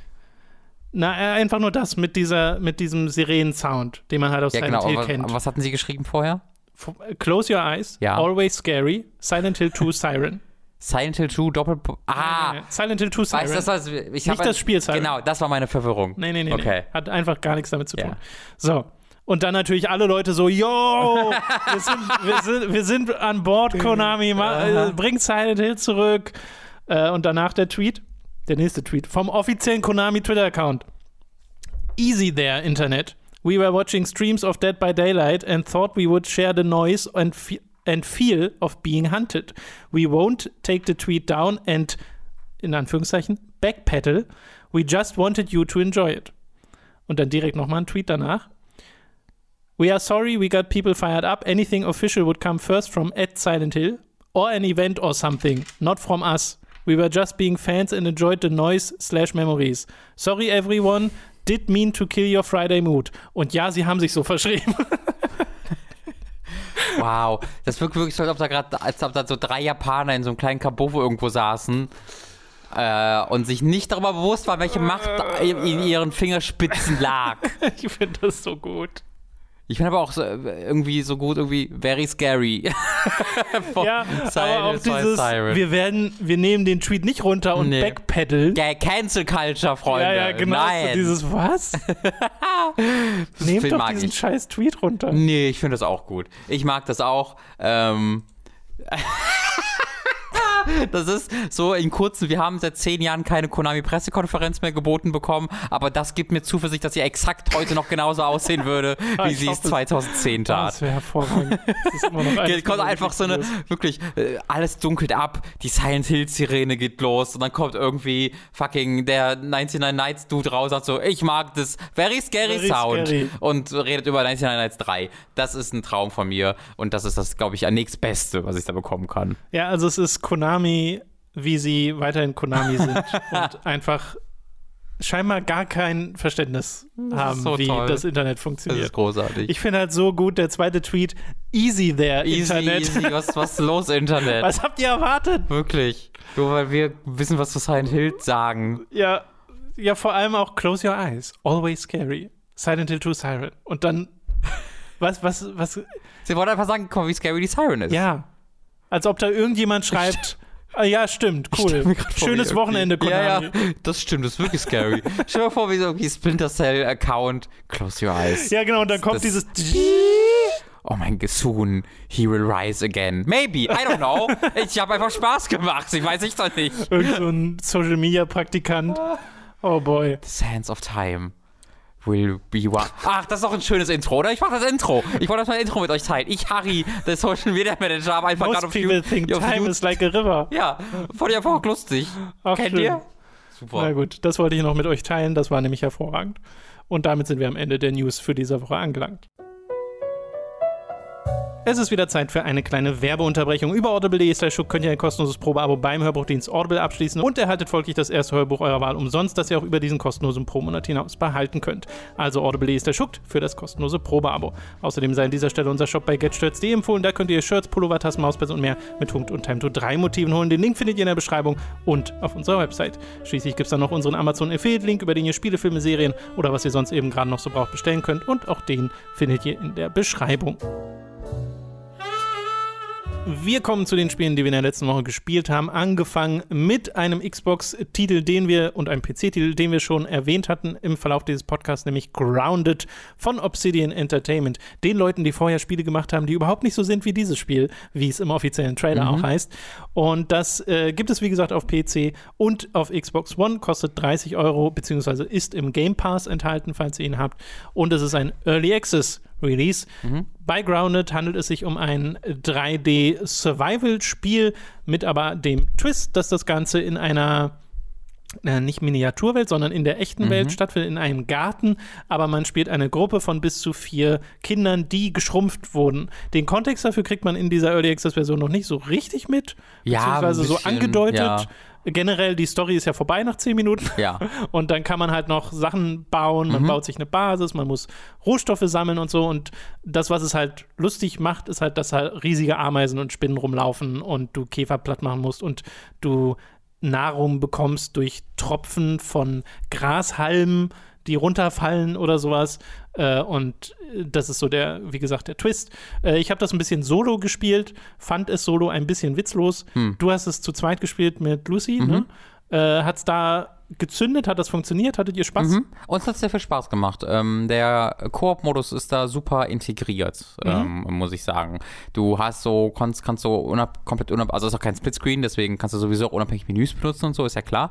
Aber ähm, ein so ein kleines Beispiel, was super das symbolisiert, wie gut es aber funktioniert im Koop-Modus ist. Du kannst ja, hast ja einen Basenbau, ja. äh, der ein bisschen, der, ein bisschen, der sehr finicky gerade ist. ist. Wir haben versucht, ein Gebäude zu bauen und dass dann die Wände gerade sind und nicht unten irgendwie am Boden eine Lücke haben und dass dann das Dach vernünftig draufgesetzt wird. Das war fast, un das war für, das war uns unmöglich, das zu schaffen. Aber was halt cool ist, wenn du irgendwie sowas baust, dann äh, sieht auch der andere Spieler immer dieses Hologramm was äh, die Outline ist des kommenden ja, Baus man, vor dem anderen Spieler. Genau, man stellt so eine Art Visualisierung der Blaupause in die Spielwelt. Und es genau. sieht halt aus wie bei Fortnite, aber das haben ja auch schon andere Spiele so gemacht. Mhm. Äh, und ich mag halt sehr, dass der andere Spieler das jederzeit sehen kann. Ja. Sagen, nee, tust mal ein bisschen nach links, nach rechts und dann setzt du es dahin, wie gesagt, die Blaupause nur und dann können beide Spieler halt die Materialien genau. dahin bringen, die ähm, gebraucht werden. Und es ist halt, wie du gesagt hast, ein sehr klassisches Survival-Erlebnis erstmal. Du hast Hunger, du hast Durst. Ähm, nur, dass du halt hier eben nicht durch einen random Forest oder sonst irgendwo unterwegs bist, sondern wie du sagst, eben in einem Garten. Und dass das lustig ist, dass du Ameisen siehst und so, ist eine Emotion. Dass das aber auch scary as shit ist, ist die andere Emotion. Weil holy fucking crap. Wir fallen die Spinnen. Also ja, ja und gerade wenn es nachts wird. Also ja, wenn du nachts da rumrennst, dann bekommen die Käfer einfach rote Augen teilweise, wenn sie dich sehen. Und dann hast du halt wirklich diese gigantischen, vielbeinigen Käfer und Spinnen, die dann rote Augen bekommen und ekelerregende Geräusche von sich geben, Schreie von sich geben, äh, die, wo sie sich anhört und dich dann auch wirklich gnadenlos verfolgen. Mhm. Ähm, und da, also, also, sorgt schon, also das ist schon eine Horroratmosphäre, die ab und zu da entstanden. Das hat mich dann doch sehr überrascht, wie, dass das nicht nur lustig war, also auch so lustig, so, ha, die Spinne ist groß, das ist ja lustig scary, sondern das, es war einfach scary, scary. Ich habe auch das Gefühl, dass die Spinnen schon direkt den Ruf bekommen haben, einfach ein bisschen mhm. zu hart zu sein, ja. weil sie auch nicht weggehen von deiner Leiche teilweise ja, und sowas. Ja. Äh, weil es ja so ist, du stirbst in dem Spiel und dann kannst du wiederbelebt werden, aber äh, du wirst auch, du kannst auch sagen, du resettest am mhm. Spawnpoint, den du ja teilweise auch selbst setzt, mhm. und gehst dann zu deinem Rucksack zurück, um deine Items wieder zu. Genau. Was halt blöd ist, wenn da eine Spinne draufsteht. Ja. Also auch dann kann man so draufklicken, wegnehmen, wegrennen. Ja, das ja, funktioniert ja, auch. Ähm, die Spinnen-KI ist auch noch nicht perfekt. Ja, ich ja, so eine genau. Spinne, die mal festhegen ja, und ich konnte die dann totkloppen. Ja. Die hat gar nichts gemacht. Also das Spiel ist allgemein, wirkt es halt jetzt, also ist, man stirbt schnell gerade am Anfang, wenn man dann mal so, ah, hier ist eine Ameise, kloppe ich die mal tot. Oh, hier sind 18 Ameisen plötzlich, dann bist du halt tot. ähm, aber äh, du respawnst dann halt in der Nähe und dann kannst du einfach weiterspielen. Also jetzt nicht so wie andere Survival-Spiele, dass das ein bisschen vielleicht auch mehr auf irgendwie einzelne Runs ausgelegt mhm. ist oder so, sondern du hast hier ein kontinuierliches Spielerlebnis und craftest dich dann durch die Gegend, baust dir bessere Waffen, suchst dir, äh, baust dir Gebäude, die dann irgendwie ähm, dir äh, Getränke automatisch her, äh, Getränke, die einfach Wasser sammeln, sodass du das trinken kannst und dass du baust dir ein Lagerfeuer, wo du dein Essen braten kannst. Aber es ist halt alles hinter diesem Kontext dieser Spielwelt, die das alles einfach unendlich interessanter für mich mhm. die ganze Zeit macht. Also aus Gra Grashalme zu fällen ist spielerisch exakt das das gleiche, als würde ich Bäume fällen, aber äh, gibt mir irgendwie ein besseres Gefühl, dass ich dann aus diesen Grashalmen äh, kleine Mini, äh, ja, Mini-Häuser halt baue. So aussieht und du ja teilweise genau, auch so Rüstung hast, die dann aussieht nach den Sachen, aus denen sie besteht. Genau, du baust dir dann halt kleine Ameisenschutzrüstungen aus ja. den ehemaligen Ameisenkörperteilen äh, und hast dann neben dir irgendwie eine alte Festplatte liegen, die halt gigantisch ist, die du durchforsten kannst.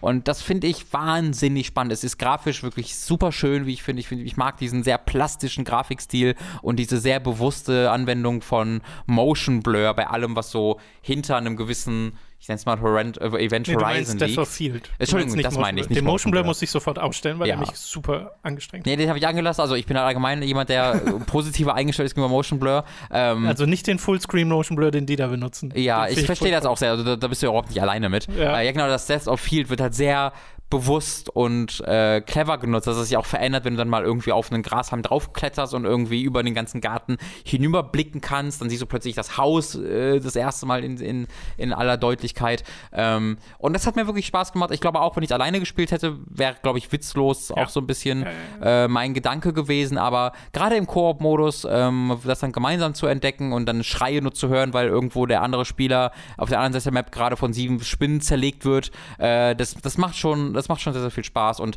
es äh, vereinfacht einfach auch die Erkundung so ein bisschen, ne, weil wir, wir hatten so ein bisschen, an, weiß nicht, wie es dir ging, aber wir hatten so ein bisschen Probleme, dann die Wassertropfen zu finden. Die hängen halt an Grashalmen über ja. dir und da musst du halt hinklettern und das ist ein bisschen finicky. So, das nee, war du kannst doch einfach auf den Grashalm einmal raufhauen und dann fällt der Tropfen runter. Und dann Guck mal, da hätten wir noch einen dritten Korbspieler gebraucht, um auf die Idee zu kommen. äh, das habe ich, ich glaube, ich hatte die Idee mal angesetzt, aber das haben wir dann nie umgesetzt, okay. ja. Nee, haben wir nicht gemacht. Ja. Wir, wir, also so kommt man zumindest sehr einfach an den Tropfen. Ja, okay, okay, das ergibt Sinn. Das ich hatte auch so ein Ding gefunden, so eine äh, Getränke-Tetra-Packung, wo du zum Strohhalm Genau, da haben wir unsere da, Basis genau, gebaut. da ja. hast du gesehen, dass auch so Tropfen davon ja. runtergetropft sind und die konntest du auch. Ja, sind kontinuierlich Sachen gedroppt. Ähm. Oder dann sind so alte Cola-Dosen oder so, in die du rein kannst. Man kann mhm. leider da drin nichts bauen, ja. hatte ich zumindest zumindest. Das, also bei mir ging das nicht. Ja. Äh, was ich sehr lustig gefunden hätte, einfach eine Basis in eine Dose zu bauen. Ja. Aber äh, ja, es ist alleine, wie gesagt, also das hat mich nicht lange motiviert. Ich habe mir diesen Story-Content da, man geht ja in so eine kleine Basis mhm. rein, wo schon mal jemand war. Was ziemlich cool ist. Äh, und dann interagierst du mit quasi winzigen Robotern, die halt in dem Fall dann so groß sind wie du. Aber äh, dann ist da ja schnell Schluss. Mhm. Und dann habe ich mich im Garten noch ein bisschen umgeguckt, aber dann dachte ich mir auch, nee, alleine ja, also wir haben bringt das nicht viel. Wir haben es auch bis dahin im Grunde nur gespielt, ja. aber halt mit ziemlich viel Pausen oder dazwischen, also jetzt nicht ganz stringent. Ich habe halt keine große Basis gebaut dazu. Genau. Ich habe so ein ja. ganz kleines Ding gebaut, ein paar Wände und das war's. Ja, also ja, also viel, also große Basis würde ich es auch nicht bezeichnen. Es war halt ein Haus mit Sachen drin. Ja. Ähm, aber äh, wenn die jetzt der mehr von diesem, also Story-Content ist eine falsche Bezeichnung dafür. Es ist halt ein geleiteter Content, ist vielleicht ein bisschen besser. Die Story schien so ein bisschen loszugehen am Ende, wo man ein bisschen Monologe und Dialoge losging, aber eine große Geschichte gab es bisher noch nicht. Wenn es jetzt aber weiter geleitet worden wäre, hättest du dann, glaube ich, also, oder glaubst du, dass es dann mehr Motivation gab, es noch weiter zu spielen, oder wärst du so oder so da Kommt gewesen? drauf an, wie interessant es gewesen wäre. Ich glaube aber schon, die beste Erfahrung ist einfach mit, mit noch anderen ja, Leuten das ja. zu spielen, weil ja, ich hatte gar nicht, also ich hatte gar nicht im Kopf, dass du da auch Interesse dran hättest, sonst hätte ich natürlich mich bei dir auch nochmal gemeldet. Ach so, nee, ähm, ich, ich, weiß auch nicht, ob das zeitlich geklappt hätte, ja. aber es war einfach so, ich, ich habe halt, das war auch so diese typische Game Pass-Nummer. Ich habe gesehen, mhm. dass es gerade rauskam und dachte, naja, reingucken kannst du ja mal. Ist auch nur dreieinhalb Gigabyte groß oder so, ist mega klein. Das stimmt, ist mir ja. auch aufgefallen. Ja. Voll das kleine Spiel. Was sehr witzig ist, weil es geht um kleine Sachen. äh, und das. Und das ist sehr wichtig. Du hast recht. das, äh, das, das, fand ich dann auch faszinierend und mal schön zu sehen. Und ich habe dann noch einen Stream bei Alice gesehen, wo sie wirklich zu viert gespielt haben. Mhm. Äh, und da habe ich dann auch noch mal gesehen, ah, okay, da, diese Dynamik ist einfach so eine komplett andere, ja. wenn Leute halt äh, rumbrüllen, weil da jetzt eine Spinne ist, mhm. die, äh, die deren Basis camp. Ja. Äh, und da, das, da sehe ich total, wie das, wie das Spaß macht. Ja. Ich glaube aber auch, es, also man merkt sehr, dass es noch Early Access ist. Also es braucht da noch deutlich mehr ja, ja, Content, um mich dann auch am Ball zu halten. Mhm. Ähm, aber das ist so ein Ding, also ich sehe voll, wie das was Cooles werden kann und das ist eine so clevere also eine so clevere Kontextualisierung dieses Genres in diesem Szenario, äh, dass das sofort, sofort für mich auch interessanter macht, äh, ist super cool. Man kann das mal kurz erklären, also der Storyrahmen ist so ein bisschen, den man halt sich erschließt, ist halt, dass du das Shrink Ray, mit dem du offensichtlich verkleinert wurdest, das Intro fehlt, deswegen sieht man das nicht. Ähm, aber das ist, dieses Shrink Ray musst du halt wieder reparieren, sodass du dich wieder groß machen kannst. Das ist im Kern einfach die mhm. Geschichte des Spiels. Ja, genau. Okay, dann lass doch mal Grounded hinter uns lassen. Wir kommen zum nächsten Spiel, das du gespielt hast und das sehr, äh, es erscheint mir sehr random, dass du es gespielt mhm. hast auf der einen Seite, weil ich nicht weiß, ob du die Vorgänger gezockt hast, äh, nämlich Rock of Ages 3. Mhm. Aber es kommt ja von einem Entwickler, den du sehr magst. Genau, es kommt von Ace Team, mhm. äh, die Macher, die, für die ich die vor allen Dingen sehr, sehr mag, für, von Xenoclash 1 und 2 und auch von vielen, vielen anderen Produkten dazwischen. Äh, eines, das man am ehesten an einfach Leute empfehlen kann, die vielleicht nicht so bereit sind für den ganz weirden Scheiß, den sie sonst machen, ist dann vielleicht Deadly Tower of Monsters, haben wir auch gezeigt, empfehlen wir ja. immer wieder sehr gerne. Sie machen gerade Eternal Cylinder, was hervorragend. Richtig, das machen sie gerade. äh, sie hatten als letztes ein, ein, Spiel gemacht, dessen Namen ich leider wieder vergessen habe, das auf Soul Seraph? Ja, genau, das ja. Soul Seraph, das leider gar nicht gut war meiner ja, Meinung nach. Ja, äh, und jetzt für Rock of Ages, der dritte Teil, ähm, den ich mir mal angefragt hatte, weil also ich habe diese ich habe den ersten Teil glaube ich gespielt, ein bisschen. Ich habe den ersten super gern gespielt. Ja, tatsächlich. Ähm, ich habe mir den, den, den, dritten, den zweiten habe ich dann so ziemlich ignoriert und beim dritten hat mir wieder komm, mach's jetzt mal mit. Der hat auch einen größeren ähm, Customizing, so Community-Features, wo du Level dann teilen kannst und so. Und ich habe mir mal die Switch-Version dafür angefragt äh, von Rock of Ages 3. Oh. Äh, und ja, genau, das ist ein bisschen O auch. äh, ich, das, genau deswegen habe ich aber auch angefragt, weil bei, das war bei Sol Seraph schon so ein Problem, wo das gefühlt mit 360p die ganze Zeit lief und es nicht so richtig gut war. Das ist bei hier deutlich besser. Okay. Ähm, ich würde mal ganz kurz nochmal kontextualisieren, was dieses Spiel ist, weil ich glaube, Sollte sehr viele Leute tun, ja. werden es Rock auch einfach. Of Ages ist sehr komisch. Ja, und ich glaube, viele Leute werden es einfach nicht kennen, obwohl es der dritte Teil mittlerweile ja. ist. Es ist keine riesige Serie. Es ist ein, im Grunde ein Mix aus Marble Madness und Tower Defense.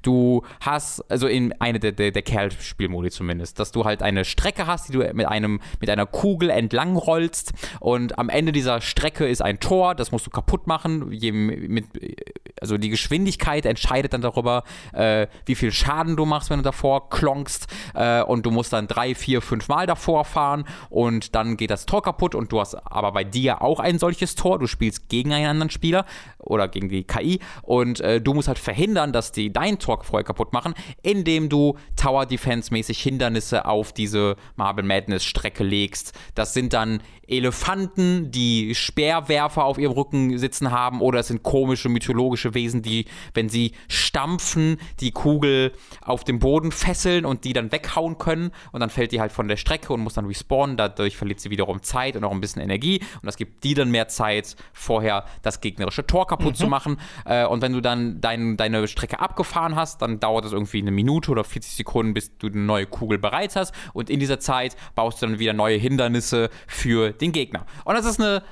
also, wer auf die Idee kommt, gekommen ist, hat schon irgendwie einen Preis verdient. Ja. Weil das ist eine wirklich geniale Idee erstmal.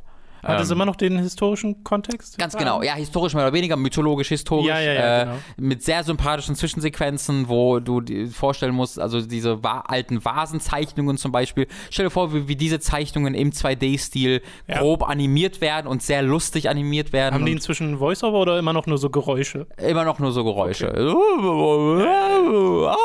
Ja, ja, genau. Wenn jemand wegfliegt. Aber das ist sehr charmant. Also ich mag das wirklich sehr, sehr gerne. Und es startet irgendwie mit, mit der griechischen Mythologie. Und jetzt gerade habe ich Cäsar umgebracht. Äh, mit einem Stein habe ich ihn geplättet. Äh, und das war sehr, sehr gut. Äh, mittlerweile, also auf der Kampagnenmodus, bist du auf so einer Overworld-Map unterwegs, wo du die unterschiedlichen Level und Challenges startest. Und an jeden, also das Kernlevel ist halt das, was ich gerade beschrieben habe. Aber da drum sind dann noch so drei, vier Challenges aufgebaut, die dann oft einfach so Time-Trial-mäßig sind. Also ein, das eine war mal ein Rennen gegen eine andere Kugel, wo, wo einfach der Tower-Defense-Part äh, komplett weg ist. Das andere war dann ein Time-Trial, wo, wo dein Stein eine Bombe ist und du in einer gewissen Zeit am Ende ankommen musst. Dann musst du irgendwelche Hindernisse platt machen auf der Strecke. Also solche Sachen werden dann drumherum gebaut. Und für das alles bekommst du Sterne und mit diesen Sternen wiederum schaltest du dann die neuen Level frei.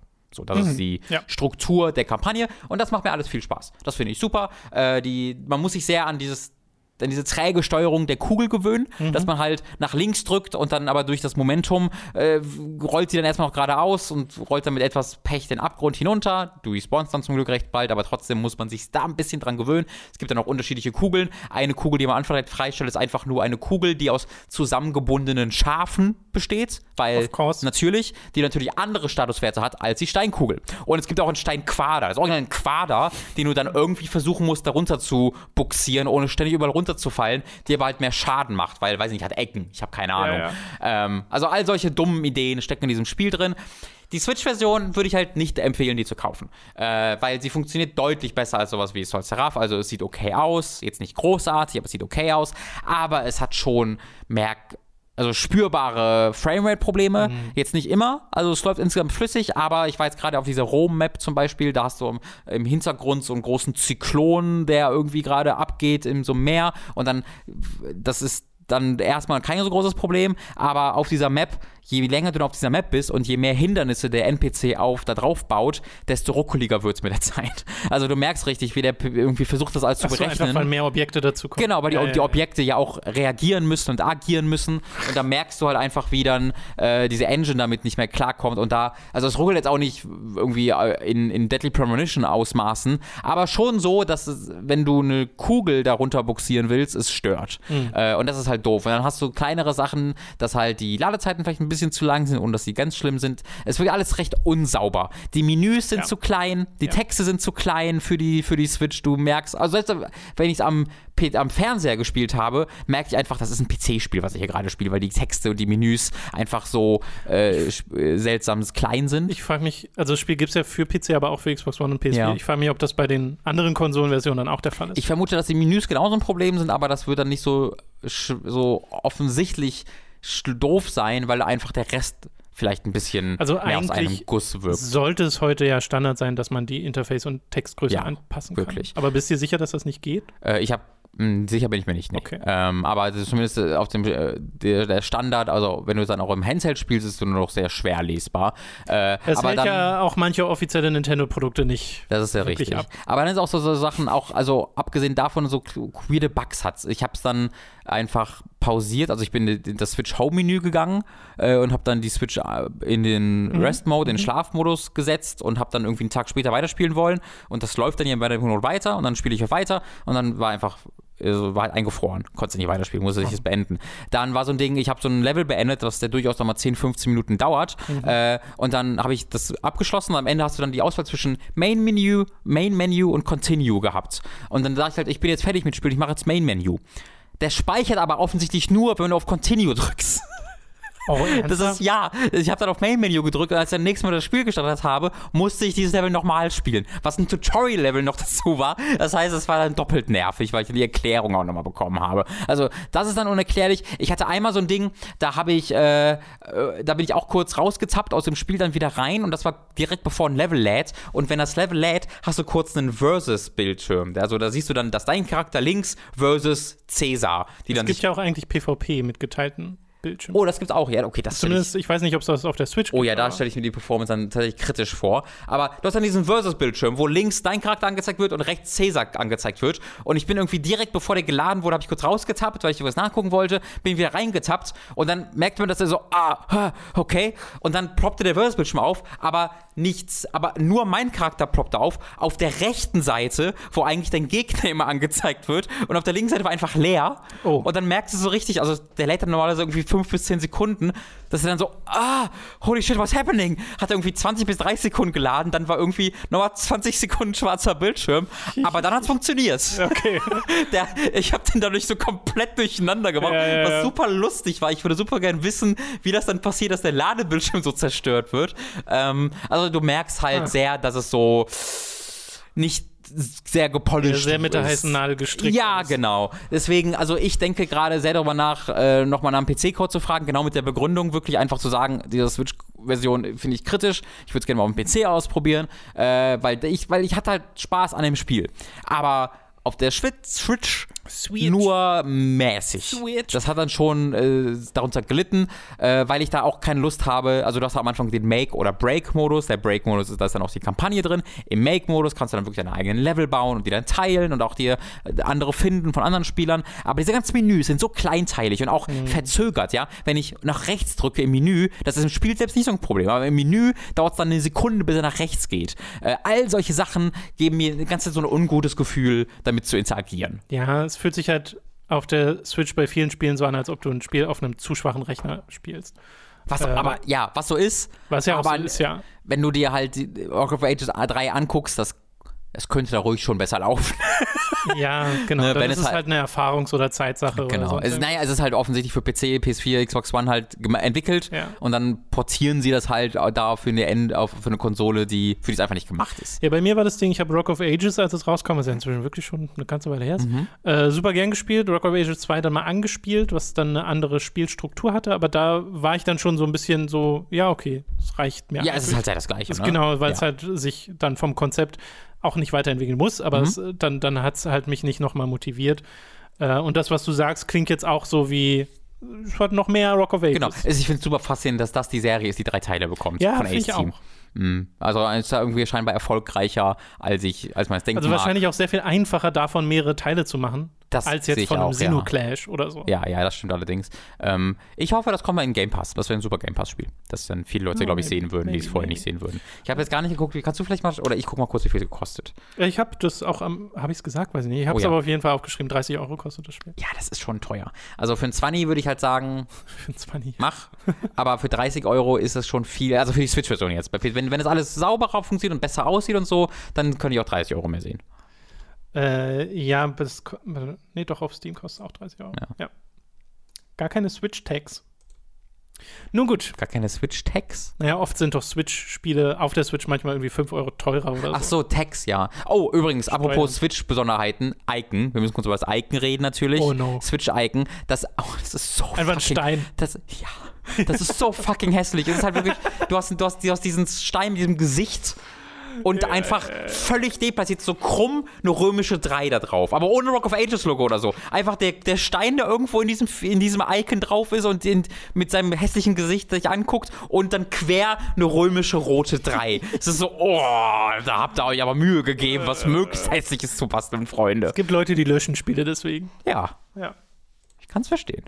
Das wird das geupdatet, garantiert. Halt's mal, behalt's mal drauf und ab, sag uns im Podcast Bescheid, so ja, wie sich das hey, geupdatet Das Deadly Premonition 2 Icon ist wunderschön ja, mittlerweile. Du, das war vorher auch Selbst Deadly Premonition hat sein, ja. Update, äh, sein Icon geupdatet wegen dieser Nummer. Also zwei meine ich jetzt, ne? Zwei hat das ja gemacht, aber eins hat's auch gemacht, aber eins hat's von hässlich zu hässlich gemacht.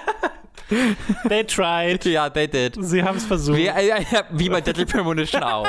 Sie haben Sie es versucht. versucht, ein Spiel zu machen. Ja. Und es ist etwas bei rausgekommen. Äh, okay, ich habe meine Zeit äh, letzte Woche mit einem Spiel verbracht, das sehr außerhalb meiner Comfort Zone ist, nämlich Rocket Arena.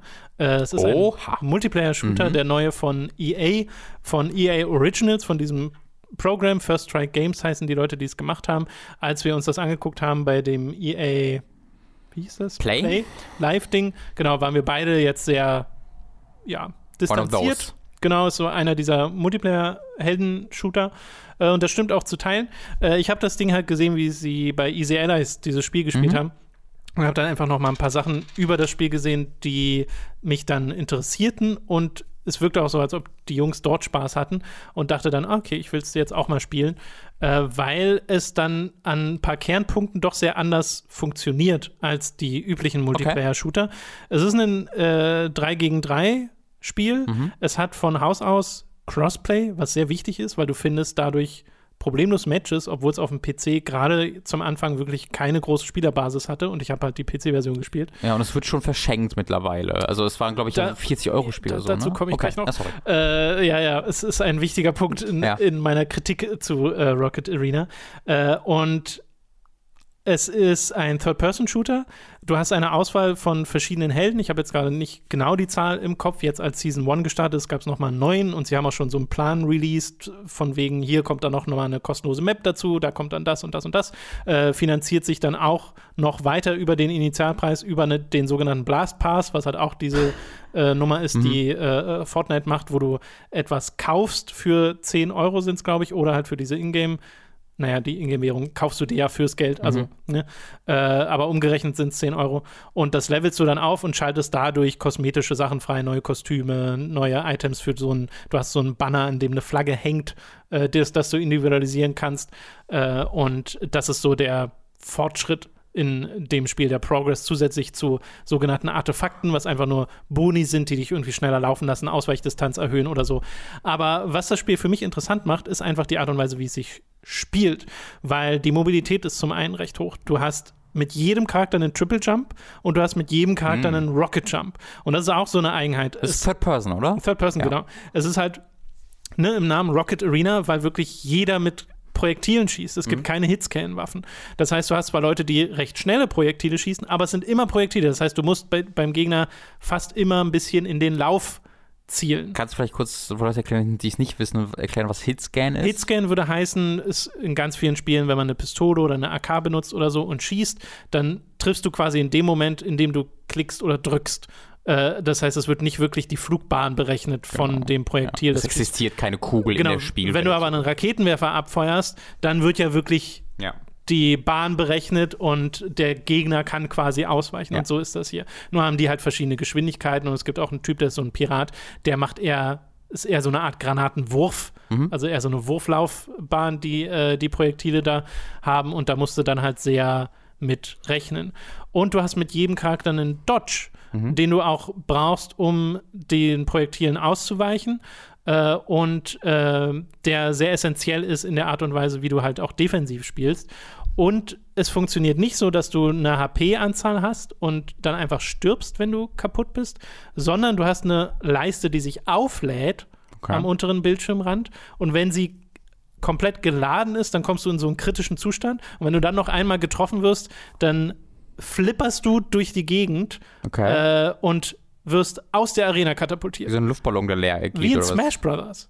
Au. Es funktioniert quasi wie in Smash Bros. Ach, stimmt, nur, dass du ja. nicht, dass, nur, dass du nicht die spawnst, sondern du ähm, wirst dann von diesem Punkt, an dem du rausgeschmissen wurdest, wieder zurück auf einen der Spawnpunkte äh, bewegt. Also du bleibst du schwebst ganze Zeit im Spiel. Genau, quasi. du bist die ganze Zeit im Spiel. Das ja. heißt, selbst wenn du gerade getötet wurdest, hast du noch das Spielfeld im Blick und kannst gucken, ah, okay, ich mhm. muss jetzt dahin als nächstes. Das ist cool. Äh, und dann landest du und kannst von da aus weiter kämpfen. Ist das dann, also punktebasiert, dass deine Gegner für einen Punkt bekommt oder was bringt denen das? Das hängt vom Modus ab. Also es gibt verschiedene Modi, die du spielen kannst. Äh, wenn ich ins Matchmaking reingehe, dann kommst du random in eine der verschiedenen Modi.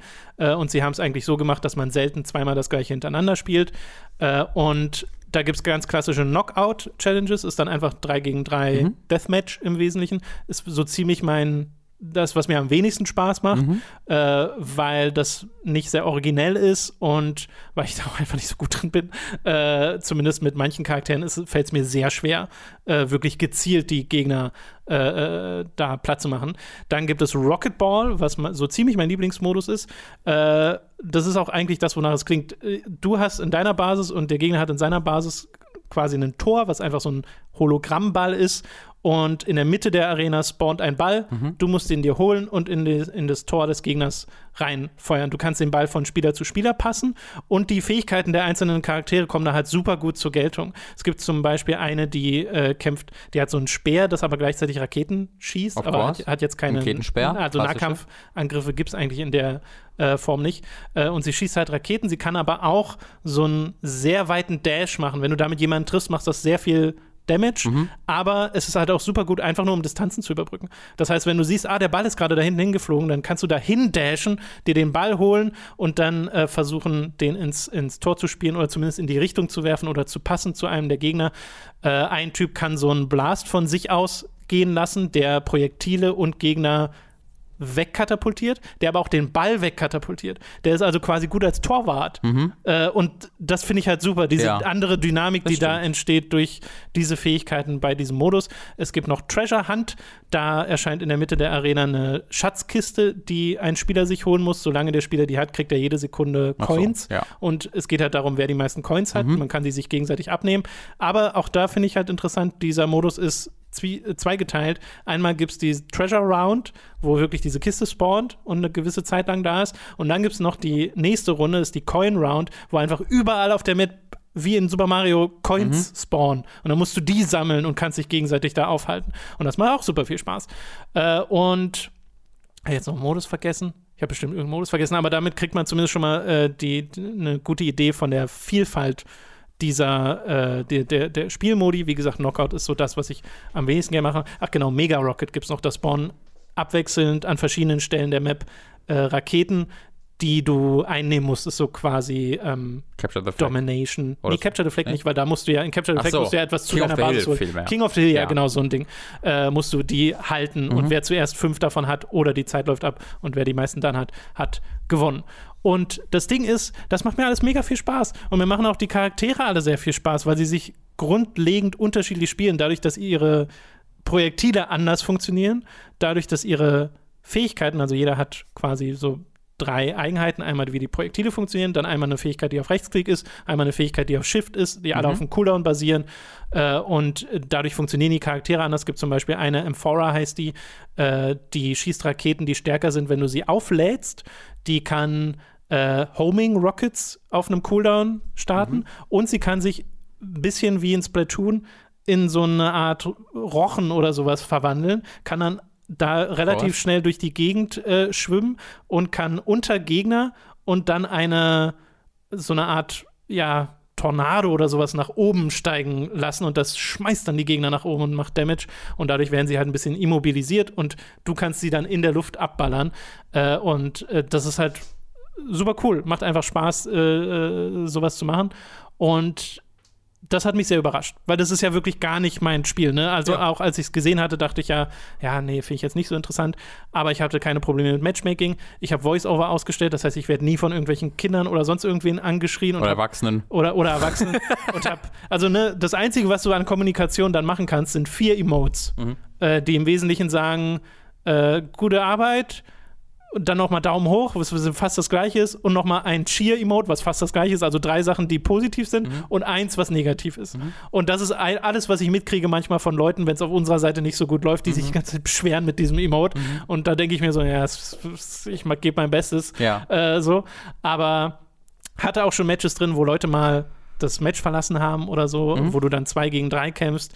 Selbst da macht es mir Spaß, noch wirklich mir Mühe zu geben. Mhm äh, weil die Matches sind alle recht kurz. Du bist nie sonderlich lange drin. Es geht zehn Minuten oder sowas oder wenn überhaupt. Ja. Äh, und das äh, gibt dem Spiel halt ein gutes Pacing, weil halt auch das Matchmaking dank Crossplay nicht sehr lange dauert. Und du siehst auch immer an einem Icon, ah, ich bin jetzt mit einem Xbox und einem PlayStation-Spieler in einem Match drin, mhm. was ich halt super finde, dass das von Standard aus hier drin ist. Das, äh, das eine Ding ist, der Spielerfortschritt ne, mit den Leveln für die einzelnen Charaktere, den Artefakten und so, das mit denen, was die so passive Boni geben, das motiviert mich nur so teilweise. Das Ding ist, die Kostüme, die drin sind, sind mir ein bisschen zu wenig und zu wenig auffällig. Es sind ganz oft einfach nur Color Swaps. Mhm. Und dann zwei, drei, die ja. wirklich das Modell ein bisschen ändern, ja. aber halt nicht annähernd. Das ist genau wie in Bleeding Edge. Ja, ist das da auch ja, so? Ja, das ist auch so. Ist nicht annähernd auf der Qualitätsstufe wie von einem Overwatch, wo ja. du wirklich so ein Kostüm hast und dir denkst, holy shit, sieht das geil aus. Äh, dafür hast du hier halt gar keinen Random-Faktor drin. Du schaltest es mhm. äh, progressiv im Blastpass frei oder du kaufst es dir für entweder die Ingame-Währung, die du einfach so verdienst oder die, die du kaufst und kannst dann sagen, ich will jetzt dieses Kostüm und dann holst du es dir auch. Mhm. So, es gibt nicht Lootboxen oder sowas. Äh, und ja, das ist aber, ist halt schon irgendwo ein Problem, weil es gibt ein paar, die ich ganz schick finde, aber das Ding ist halt auch, Rocket Arena hat an und für sich schon einen Look, der so kurz davor ist, richtig gut zu sein, würde ich sagen. Ist so kurz davor, richtig gute Charakterdesigns zu haben. Aber ein paar davon sehen halt aus wie wir wollen so ein bisschen Disney machen, okay. aber es, es fehlt so der letzte Schritt. Wir, sind, wir sind bei DreamWorks gelandet. Ja, ja, genau. es, es, passt. Äh, also es gibt Charaktere, die sehen durchaus cool aus, es gibt auch welche, die finde ich halt gar nicht schick, auch in verschiedenen ähm, äh, äh, äh Kostümen nicht schick. Meistens sind es die Augen, an denen es irgendwie mhm. scheitert. Äh, aber trotzdem, ich kann mich genug identifizieren und ich finde vor allem die spielerisch so schön abwechslungsreich. Und von den Silhouetten her funktioniert es auch sehr gut. Also sie sehen dann auch unterschiedlich aus. Äh, und da, da komme ich dann durchaus mit klar. Das große, wirklich große Problem, was Rocket Arena hat, ist das Marketing und die Art und Weise, wie es sich verkauft. Mhm. Das Spiel kostete ganz am Anfang 30 Euro. Mhm. Und das ist auch immer noch die UVP dieses Spiels. Ja. Das ist viel zu viel. Da kann ich Rocket Ages 3 kaufen. ja, was auch schon ein bisschen zu viel ist für Rock ja, of Ages, ja, aber trotzdem, das ist zu viel, gerade in Kombination dessen, dass du dir einen Blast Pass holen das, sollst das für krass, 10 Euro. Bei mir war jetzt das Ding, ich habe das ja gespielt pre-Season 1, äh, also direkt kurz nach Release und hat, hatte halt dann dadurch, dass ich einer dieser Käufer war, aber sie haben es nicht so kommuniziert. Du hast halt 3000 Rocket Fuel oder wie auch immer diese Ressource heißt bekommen, was quasi den Wert hat, also Wert, in mhm. Anführungszeichen, den Wert bestimmen sie ja selbst, mhm. also eigentlich ist das ganz großer Quatsch, aber den Wert hat von umgerechnet 30 Euro. Mhm. Und sie haben gesagt, das geben wir euch als Celebration dafür, dass ihr hier Preseason mit ja. uns spielt. Ja. Eigentlich hast du es gekriegt, damit du dich nicht so sehr aufregst darüber, was sie als nächstes gemacht haben. Okay. Nämlich gesagt haben, einmal bei Steam war jetzt das Wochenende Free-to-Play. Wann kam das Spiel raus? Vor zwei Wochen oder so. Mhm. also wirklich nicht, mhm. nicht lange her. Oder vor drei Wochen. Ja. Äh, und auf PlayStation und Xbox kostet es 5 Euro und auf Origin kostet es auch 5 Euro. Gerade es ist runtergesetzt ja. um 25 Euro. Der ja. Einstieg ist also gerade super gering. Äh, und das ist eigentlich das, was dieses Spiel braucht, um eine Spielerbasis zu haben, die gesund ist und aus der sich etwas entwickeln kann. Und ich finde halt, hier ist etwas da. Also ich finde das Spiel ja gut. Das mhm. Spiel macht mir ja Spaß. Äh, aber da muss es halt, also es ergibt eigentlich gar keinen Sinn, dass das kein Free-to-Play-Spiel ist. Ja. Das sollte ein Free-to-Play-Spiel sein. Und das siehst du auch immer als erstes in den Kommentaren oder im Forum, Forum oder wenn es halt kein Free-to-Play, wenn die Einstiegshürde 10 Euro wären oder ja. so. Und dann kannst du ja, ne, es gibt ja 30 Euro und dann gibt es noch die Mythic Edition für okay. 40, wo du dann irgendwie ein paar Kostüme dazu bekommst. Äh, und da denkst du dir halt, warum? 30 Euro, niemand sieht dieses Spiel, weil es ja dann auch, wie gesagt, den Stil hat, den es hat und denkt sich, ja, das ist 30 Euro wert. Ja. Weil man selbst ja nicht, wenn es das ist, einfach durch Genau, selbst, ja. ja, richtig. Aber weil es dann halt auch noch diese offensichtliche Monetarisierung darüber ja, ja. hinaus hat, denke ich mir halt, ach Mensch. Und ich weiß nicht, ob das EAs Idee ist oder äh, Final Strike Games Idee ist, aber äh, da, das ist sehr fehlgeleitet. Und das hätte sehr viel, sehr viel größeren Splash machen können, äh, wenn es direkt in, in einem bessere, mit einem besseren Finanzierungsmodell gestartet wäre, weil jetzt ist halt auch ne, die Geschichte, oh, guck mal, wie unerfolgreich es ist. Mhm. Es wird schon auf 5 Euro runtergesetzt. Ja, was, was halt wirklich krass ist. Also ein Spiel, was für 30 ja. Euro erscheint und dann in zwei Wochen später für 5 Euro wird so, oh, holy, wow. Ähm, aber ja, das ist ein komischer Mischmasch, weil ich könnte es voll verstehen, dass sie es für 30 Euro anbieten, wenn sie dafür sagen, dafür können wir einfach die Monetarisierung von äh, Free-to-Play-Spielen umgehen. Und hier haben wir einfach die ganzen Kostüme, ja. die man freischaltet ja. in einer machbaren Aber Zeit. Yay! Ja Aber genau, wie du sagst, das ist es ja auch nicht, sondern es hat ja diesen Battle Pass, so ein bisschen wie Microsoft das vor, früher noch gemacht hat. Ähm, ja, oder halt wie, ich glaube, sie haben halt einfach zu Overwatch geguckt. Sie haben gesehen, Overwatch ist einfach ein Spiel, das kaufst du dir und dann kaufst du danach noch äh, Lootboxen. Ja, das stimmt. Und, Wobei, äh, aber also ich, es hört sich jetzt halt in Rocket Arena so an, als ob dieser dieser Battle Pass so ein bisschen den kaufen muss, wenn du Großsachen freischalten musst, oder ist das nicht so? Weil die, die Lootboxen, du bekommst ja auch viele, viele Lootboxen einfach durch Spielen bei. Ja, Rock du, du schaltest auch Kostüme und zusätzliche Individualisierung für dein, dein Totem da frei, wenn du einfach nur Level aussteigst mit den Charakteren. Mhm. Also wirklich ohne, dass du überhaupt eine Währung dafür mhm. ausgeben musst. Die sind einfach ans Level gekoppelt. Ja. Dann kriegst du halt noch eine Ingame-Währung, die nichts kostet, die du benutzen kannst, um zusätzliche Kostüme oder Individualisierungsmöglichkeiten freizuschalten. Mhm. Und dann gibt es aber auch noch welche, ja. die sind an den Blast Pass gekoppelt, ja. den du halt hochlädst. Das ist auch sehr wie in Destiny zum Beispiel. Also es so. gibt so mehrere Sachen. Du schaltest schon, ich habe schon das Gefühl, ich schalte recht viel frei, wenn mhm. ich einfach nur spiele, mhm. weil ich habe ja bisher, also wie gesagt, ich habe diese 3000 Dinger bekommen und habe mir davon den Blast Pass geholt und habe jetzt halt noch 2000 noch was. Können mir also auch Levels im Blast Pass noch zusätzlich kaufen, aber ich denke mir so, ich spiele das Spiel ja, weil es mir Spaß macht, nicht weil ich denke, ja, ja. ich brauche jetzt ja, Kostüm genau. XY. Ähm, und ja, es ist, es ist, es erscheint mir so offensichtlich, mhm. warum das gerade nicht so funktioniert, wie sich EA vielleicht am Anfang gedacht hat. Vielleicht hat ja diese 5-Euro-Offensive jetzt schon, trägt schon ihre Früchte. Ich habe schon das Gefühl, also vorher hatte ich auch nicht das Gefühl, dass Matchmaking allzu lange dauert weil es halt Crossplay ist. Ich glaube, mhm. das tut dem unglaublich gut. Äh, ich warte, habe noch nie länger gewartet als irgendwie zwei Minuten oder so mhm. auf ein neues Match. Obwohl zwei Minuten schon nicht kurz ist, muss, muss man sagen. Ja, aber ich hatte halt im Kopf, wie erfolgreich das Spiel gerade ist. Das stimmt, das stimmt. Äh, meistens geht es aber echt recht fix. Ja, neue Game Pass-Titel, Anni ist ja EA. EA hier. Ja, äh, na, da ist es ja drin, im EA. Ja, ich wollte gerade sagen, ja. das bringt, glaube ich, nicht so viel, nee, wenn es jetzt in Game Pass tun würde. Äh, weshalb selbst ein Ninja äh, Edge, nein, wie ist das? Bleeding Edge. Bleeding Edge. Da hast du wirklich nie, nie auf ein Match gewartet, länger als eine Minute, zumindest bis vor einem Monat noch, obwohl das gar keiner gekauft hat. Ich frage mich, ob das noch gespielt wird. Ja, das, also ich äh, habe zumindest gelesen, dass es immer noch, dass du immer noch Matches äh, findest, äh, regelmäßig. Ich, das ist einfach Game Pass. Äh, das, das ist so, ein, ja, so eine Rettung sowas, für so ein Spiel. Genau, dann. tut halt solchen Spielen ja. voll gut. Ähm, aber ich finde, das hört sich auch cool an. Also das hat, das, das lässt mich dann auch mal interessiert dahin blicken. Ähm, und für 5 Euro würde ich auch ja, eher Ja sagen als für 30. also ich kann mir auch vorstellen, dass nochmal kostenlose Wochenenden kommen ja, oder dass wirklich Free-to-Play wird, weil das ist, glaube ich, das Modell, mit dem es auch ein bisschen länger bestehen kann ich hoffe ja, dass das nicht so ein Fall wird von, oh, es ist nicht groß genug.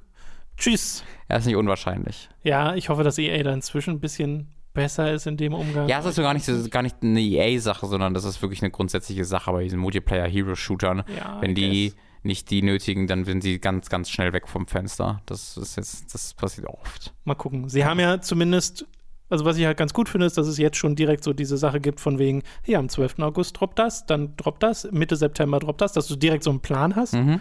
äh, wo es verschiedene Sachen gibt, wo ich dann auch schon denke, oh, die Map sieht cool aus, freue ich mich schon drauf, hier gibt es einen neuen Helden. Äh, das bringt ja schon immer eine neue Dynamik in so ein Spiel mhm. rein. Äh, ihr müsst allerdings bedenken, ne, ich bin jetzt ja kein Multiplayer-Shooter Pro und so, ich habe Overwatch gespielt und sowas, mhm. aber äh, mir fehlen dann wahrscheinlich noch so andere Vergleichs- Option, dass ich jetzt sagen kann, ah, okay, das ist gar nicht so originell, wie ich es jetzt halte, äh, sondern für mich ist das einfach gerade was Neues. Aber ich glaube schon, dass es wenig Multiplayer-Shooter gibt, die so funktionieren wie Rocket Ja, das Arena, hatte ich schon noch selber sonst auch mal. Weil normalerweise hast du halt diesen, also es ist dadurch halt auch recht kinderfreundlich. Ich glaube, das war vielleicht auch ein Gedanke davon, ähm, weil es gibt ja kein Blut oder so. Mhm. Und wie gesagt, stirbt nie niemand. Es stirbt ja. nie jemand in diesem Spiel. Also das, ist wirklich, das, das, Feature gefällt mir wirklich sehr, sehr gut. Ja. Ähm, das hört sich super cool an. Mir ist auch gerade eingefallen, weil du ja gefragt hattest, es kam gerade erst neue Charakter für Bleeding Edge. Also es wird sogar noch supported, so. ja. Cool. Ja, ich wünsche dem Spiel eigentlich, also das finde ich halt visuell so interessant. Ja, aber es ist halt spielerisch nochmal deutlich weniger ab, äh, mhm. abwechslungsreich und spannend als das, was ich jetzt von dir in mhm. Rocket Arena gehört habe. Das hört sich dann nochmal einzigartig an. Okay. Ja. ja. schade eigentlich. Aber es ist sehr cool. Also ich habe es wirklich, ich habe es ja fünf, sechs Stunden gespielt, äh, ja. Edge. Hab's auch immer nochmal vor, weiter nochmal anzuwerfen, weil ich immer noch Spaß dran hatte. Äh, ist schon besser, als man das vielleicht glauben mag. Ja. Game also Pass, Game Pass, Game Pass. Rocket Arena habe ich jetzt so laut Steam elf Stunden gespielt. Oh, das was, okay. was für mich schon ja, recht viel ist. Gerade, also wirklich ja nur Solo und hatte gar kein Problem. Das ist krass. Äh, da mich, weil das, das Schöne ist, Dreierteams sind so klein, dass du allein schon genug mhm. ausrichten kannst, ja. selbst wenn deine zwei Mitspieler vielleicht nicht so gut sind. Ja. Außer ich bin in einem Knockout-Match drin, da bin ich einfach nicht so gut. Aber gerade die äh, Mega Rocket oder vor allem Rocket Ball Sachen, die machen mir richtig viel Spaß. Mhm. Oder cool. auch Treasure, ja. Also alles außer Knockout. Ja. äh, okay, dann äh, soll es das zu Rocket Arena gewesen sein. Du hast ein Spiel gespielt, das schon ein bisschen älter ist, aber äh, da bin ich sehr gespannt auf deine Meinung, nämlich Wizards of Legend. Yes. Ich glaube, das hat Leo sogar mal gestreamt. Bin mir nicht 100% sicher. Das gibt es für PC, PS4, Switch und Xbox One. Kostet überall 16 Euro, so wie ich das gesehen habe. Und ist das nicht ein Rogue Genau, Spiel? und ist im Game Pass. Achso, und deswegen of course. habe ich es gespielt. Ich habe am Anfang gesagt, ich habe ein, über eins werde ich noch gleich noch reden. Äh, das war eines davon, weil ich auch nach äh, Koop-Spielen gesucht habe, um die mit Lucy zu spielen. Und Lucy liebt, liebt, liebt Roguelikes über alles. Sie hat 100 Stunden in Binding of Isaac gesteckt und das 100%ed und äh, dann durch äh, durch äh, Neon Abyss auch nochmal wieder einen Bock drauf bekommen und dann dachte ich mir, okay, das ist mein Koop, weil ich liebe nicht Roguelikes, aber oftmals mag ich die spielerisch und das gilt auch, also wenn man grundsätzlich über die Spielerfahrung, wie sie sich anfühlt. Und das gilt auch für Wizards of Legend, was für ein Scheißname, muss man erstmal sagen. Das klingt super generisch. Absolut unmöglich, sich das zu merken. Legends of Wizard kannst du drauf Ja, machen. Das so ich weiß auch gar nicht, was jetzt richtig war. Ich weiß auch gar nicht mehr, ob es Wizards of Legend ist oder Wizard of Legends. Es ist wirklich Wizards Ja. of Legend. also wirklich schlimmer Name, ähm, der auch äh, was anderes vermuten lässt. als- Nein, halt. Scheiße. Ich Aha. hab's, mir, ich hab's mir sogar falsch aufgeschrieben. Ja. Wizard of Legend, also Singular. Ja, of Legend oder Legends. Legend, alles Ja. Singular. Ja. Keine ähm, S's. Bitte, äh, nächste Woche fragen wir ab. Und äh, das ist so ein Ding, wenn ich halt Wizards höre, denke ich mir halt auch erstmal, okay, vielleicht so ein bisschen Magicka oder so. Aber nee, denk, äh, ignoriert das. Es ist halt äh, so ein äh, recht klassischer Roguelike. Du hast äh, dann eine Kampagne, die startet, die dann wahrscheinlich so 50 Minuten dauern wird, 40 Minuten, wenn du sie einmal durchspielst, einen Run. Habe ich oder haben wir nicht gemacht, deswegen kann ich es nur schätzen, ähm, wo du äh, zufallsbasiert drei Welten durchläufst. Also das sind, äh, hier hast du den Feuerboss und da hast du den Blattboss und da du den Wasserboss und auch den Boss. Und wel welche dieser drei Welten du in welcher Reihenfolge spielst, ist halt zufallsbasiert. Und dann auch die, natürlich die Anordnung dieser einzelnen Levels sind dann zufallsbasiert. Also es sind immer zwei Level und dann Boss, zwei Level Boss, zwei Level Okay. Boss und dann würde der Endboss kommen. Ähm, und äh, du spielst dann diesen Wizard aus der ISO-Perspektive äh, und Ich dachte jetzt, du sagst, du spielst dann diesen Wizard aus der Legende. Achso, aus der ESO-Perspektive. Äh, und der, so, so das Verkaufsargument dieses Spiels, was das besonders macht, äh, vielleicht nicht besonders, das gilt, das gilt schon für viele Roguelikes, aber die Implementierung ist hier ein bisschen besonders, ist halt, dass du so unglaublich viele unterschiedliche Attacken hast. Und das ist ja erstmal jetzt nichts ganz krasses. Du hast ja auch in einem, wenn du irgendwie Neon Abyss hast, hast du ja auch ganz viele unterschiedliche Schusswaffen. So. Aber hier sind das ja Zauberer. Das heißt, das ist hier nicht an wirklich an Schusswaffen oder sowas gekoppelt, sondern hier können sie sich einfach komplett austoben, ähm, was, was mir super gut gefällt. Du hast halt defensive Zauber, Schutzschilde, Wände, die du erscheinen lässt, irgendwelche Sachen, die sich um dich rumdrehen. Du hast Feuerzauber, Eiszauber, äh, Erdzauber. Also erinnert das sehr an Avatar tatsächlich. Ähm, wirklich, es wirkt wirklich sehr, sehr, sehr wie Avatar, auch wie das dann farbkodiert ist. Ähm, ähm, fühlt man sich sehr daran erinnert. Äh, und du hast dann einen Nahkampfangriff, in Anführungszeichen, weil das ist natürlich auch ein Zauber, in dem Fall ist halt so ein Ich muss gerade kurz lachen, weil die Farbkodierung in Avatar ist doch so, wie sie fast immer ist bei diesen Elementen. Ja, genau. nicht? Es ist aber auch so, ähm, was die Zauber dann machen, weil so Erdzauber sind dann oft so starke Verteidigungsdinger. Da muss ich irgendwie auch an Avatar Okay. denken, wenn die die Wände hochziehen und so. Irgendwie, also äh, auch die Farbkodierung, ja, aber auch irgendwie, wie dann die Symbole gemalt sind, das erinnert da wirklich sehr Okay, an, an. Avatar. Äh, und du hast dann halt wirklich hunderte verschiedene Zauber. Dein Dash ist ein Zauber, der dann Feuer hinter sich herziehen kann.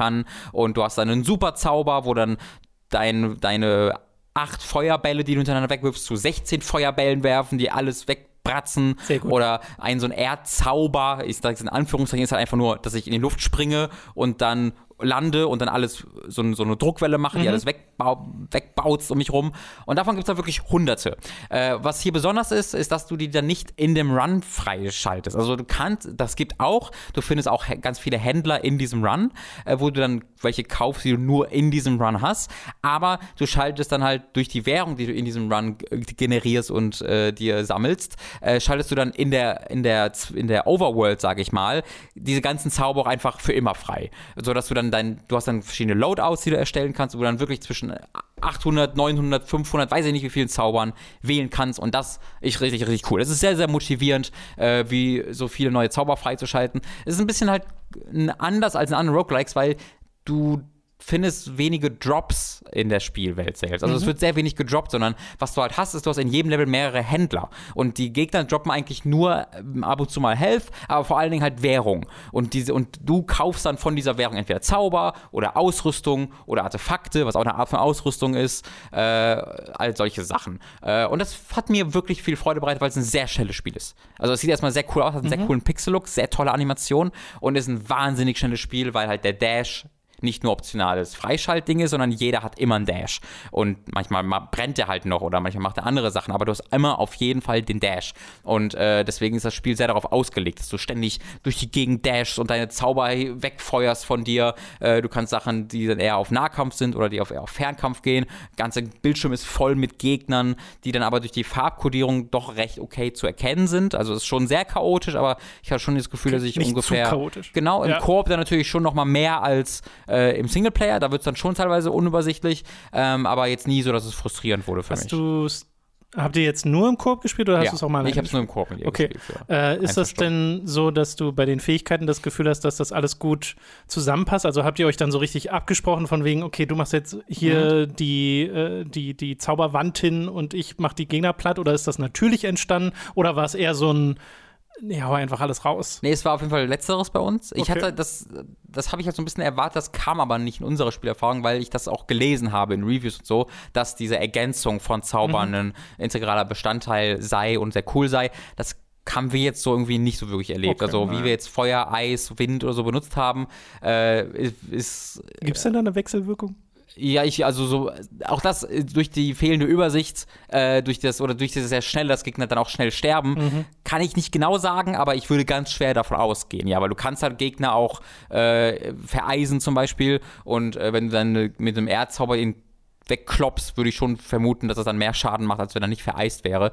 Äh, es ist dann auch ein bisschen, also die Reihenfolge, in der du sie bekämpfst, ist ja zufallsbasiert. Äh, und wenn du in der Feuerwelt bist, das ist natürlich Wasser- oder Eiszauber besonders effektiv, mhm. während andere Zauber da weniger effektiv sind. Äh, deswegen kannst du dann in der Overworld tatsächlich ganz viele Sachen modifizieren. Du kannst dann quasi Währung dafür ausgeben, dass du entscheiden kannst, in welcher Reihenfolge du gegen die kämpfst zum Beispiel. Äh, was ich ganz cool oh. finde, wenn du irgendwie sagst, nee, ich will jetzt so, so, so kämpfen, kannst mhm. du das halt machen.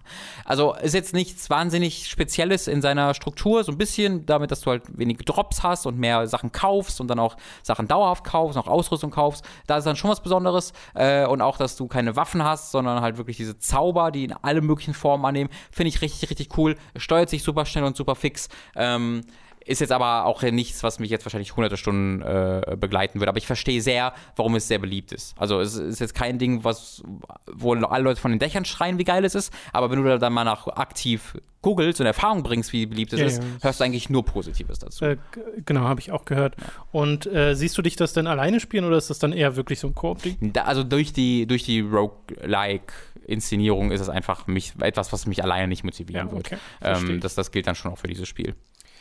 Du hast noch äh, etwas anderes gespielt, durchgespielt tatsächlich. Wir erinnern uns, ich glaube, du hast, es war, es muss 1998 oder so gewesen sein, wo du angefangen hast mit dem Spiel, aber inzwischen bist du durch. Äh, Yakuza ja. 5 ist tatsächlich beendet worden von dir. Über 80 Stunden waren es, ne? Ja, 85 Stunden ungefähr gebraucht. Holy crap. Mhm. Äh, sag mal, Fazit super gut. Äh, ich habe damit angefangen, als ich, äh, als äh, Lucy noch nicht bei mir wohnt, habe ich in ihrer Wohnung angefangen, weiß ich noch genau. Mittlerweile wohnt sie bei mir, ich habe es dann durchspielen können. Fünf Charaktere, fünf Städte. Diese, jedes dieser Charaktere hat einen komplett eigenen Kampfstil oder im Falle von äh, Hiroka ist es einfach ein Tanz-Minispiel, was sie nur hat, weil, die, weil sie einen Idol werden will.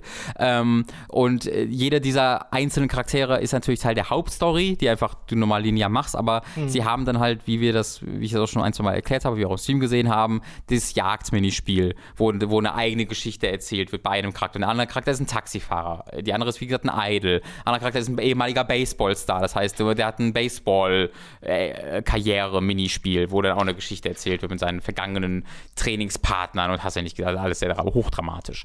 Ähm, so dass du halt wirklich fünf Spiele eigentlich hier in einem hast. Ähm, du kannst mit jedem dieser Charaktere, habe ich dann ja auch gemacht, irgendwie 15, 20 Stunden verbringen äh, und kannst noch deutlich mehr, weil ich habe irgendwie mein, mein Completion Rating bei 38 Prozent, weil natürlich auch so, wenn du in einem Restaurant alle Mahlzeiten isst, ist das auch ein halber Prozent. So, und dann gibt es natürlich 20 oh. oder es ist 0,1 Prozent ja, vielleicht ja, ja, okay. Also es zählt da wirklich alles dazu. Hast oder, du immer das gleiche gegessen?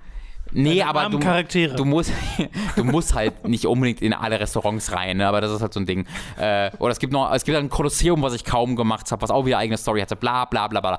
Ich habe aber alle Substories, also alle Nebenquests habe ich gemacht. Es gab irgendwie 76 oder so. Äh, das habe ich das erste Mal alle gemacht, äh, weswegen dann diese Spielzeit zustande kam. Also ich glaube, wenn du es ein, also wirklich, ich würde niemandem empfehlen, das nur für die Hauptstory zu spielen. Weil es ist super, also nicht, weil die cool ist, die ist super cool, aber du würdest einfach so viel verpassen in diesem Spiel, so. was auch super geil ist. Also gerade diese ganzen Nebenmissionen mit in Form der Taxi-Missionen also, und Jagdmissionen. Hast du das Gefühl noch mal mehr als in anderen Yakuza-Spielen? Ja, schon. Okay. Äh, schon, ja. Weil, weil das so also du merkst halt sehr, dass das einfach dieses letzte Spiel der Konsolengeneration war. Die Engine stand, die mehrere dieser Städte wurden schon gebaut. Äh, vier, nee, drei von diesen fünf Charakteren sind einfach Charaktere, die es schon gab, obwohl die, diese Kombos es schon gab und die Animationen, die Kampfstile es schon gab. Äh, das heißt, sie konnten einfach nochmal zwei Charaktere draufsetzen, wovon einer ja nur kämpft, mit einem nochmal sehr anderen Kampfstil. Mhm. Ähm, und dann haben sie einfach all diese Inhalte da reingekloppt, die sie machen konnten. Und das ist halt sehr beeindruckend, was hier alles einfach drinsteckt. Aber es ist halt auch wirklich super, super gut, was hier drinsteckt. Es ist halt nicht nur Qualität, es ist auch Qualität. Äh, auch die Subquests machen alle super viel Spaß. Und das ist das, was mich so beeindruckt hat, weswegen ich auch alle gemacht habe dann. Ja. Obwohl das das eine Spiel ist, was mit Abstand umfangreichsten ist. Und das ist auch gerade im Kontext, wovon ich, worüber ich gleich noch reden werde, mit Yakuza 6 so interessant, weil das ja dann der erste PS4-Titel war, wo sie ja nochmal von neu anfangen mussten, so ein bisschen. Das ist im, im, in einem Vergleich sehr, sehr interessant. Ähm, aber die, Geschicht, die Geschichte ist wahnsinnig weird. Also ich habe noch nie ein Spiel gespielt wie Yakuza 5. Ähm, weil diese Geschichte halt auch so ist, die Hauptstory erzählt halt wirklich im Grunde fünf erstmal voneinander losgelöste mhm. Geschichten, die aber auf eine, oder vier von losgelöst die dann auf eine völlig abgefahrene Art miteinander zusammenhängen, weil jeder mit jedem verwandt ist so ein bisschen. Also ist nicht wirklich so verwandt, aber dann also, kommt. Äh, besteht eine Beziehung. Ja, ja, genau, da kommt ein Charakter aus dem Nichts, denkst so, was hat der denn mit dem zu tun? Ja, ich früher, weißt du noch, als wir zusammen zur Schule gegangen sind, ich so, ah, Yakuza, du Bitch. Und früher habe ich auch Bären gejagt. Ja, es ist genau, es ist wirklich das. äh, und dann haben, der hat plötzlich eine Verbindung zu diesem Charakter und dann treffen die sich. Und was sie halt dann machen am Ende ist dann diese Charaktere zusammenführen in ein einer ja, Stadt. Ja. Und dann kannst du halt wirklich frei jederzeit zwischen allen Charakteren wechseln noch in die alten Städte zurück und dann wird die dann wird das Inventar zusammengelegt und das Geld wird zusammengelegt und das ist halt super geil, mhm. was weil wenn du irgendwie 60 oder 75 Stunden lang diese losgelösten Charaktere spielst und dann treffen die sich alle und haben dann diese Geschichten zusammen und erzählen dann auch über ihre Geschichten und dann kannst du die auch wechseln und das kannst klingt super befriedigend, ja, und das kannst, auf die Art und Weise zusammenzuführen. Genau und kannst dann entscheiden auch teilweise in den letzten Kapitel, das dann das Finale ist, äh, kannst dann entscheiden, mit wem du spielst, weil mhm. die dann zusammengeführt werden und dann sind hier sind, sind so in Zweierteams unterwegs, wo du dann sagen kannst, ich will jetzt mit dem in diesem Zweierteam spielen und dann auch ständig hin und her wechseln. Das ist so befriedigend, cool. wie du sagst, das ist super cool ähm, und ich habe das einfach sehr, sehr, sehr, sehr, sehr genossen. Man hört's. Ja, äh, finde ich sehr gut. Äh, ja, ich freue mich da total, dass das so aufgegangen ist quasi und mhm. dass man vor allem merkt, dass das so eine Progression ist von den vorherigen beiden Spielen. Ja. Äh, es gibt es ja in der Collection. Genau. Äh, es gibt ja die Yakuza Collection für die PS4. Ja. Äh, und da kost, die kostet momentan, ich habe vorhin mal nachgeguckt, mhm. 40 Euro, normalerweise 60. Ja. Also ist auch tatsächlich gerade im Angebot. Und einzeln kann man das Spiel aber auch kaufen für 18 Euro, genau. kostet normalerweise 25.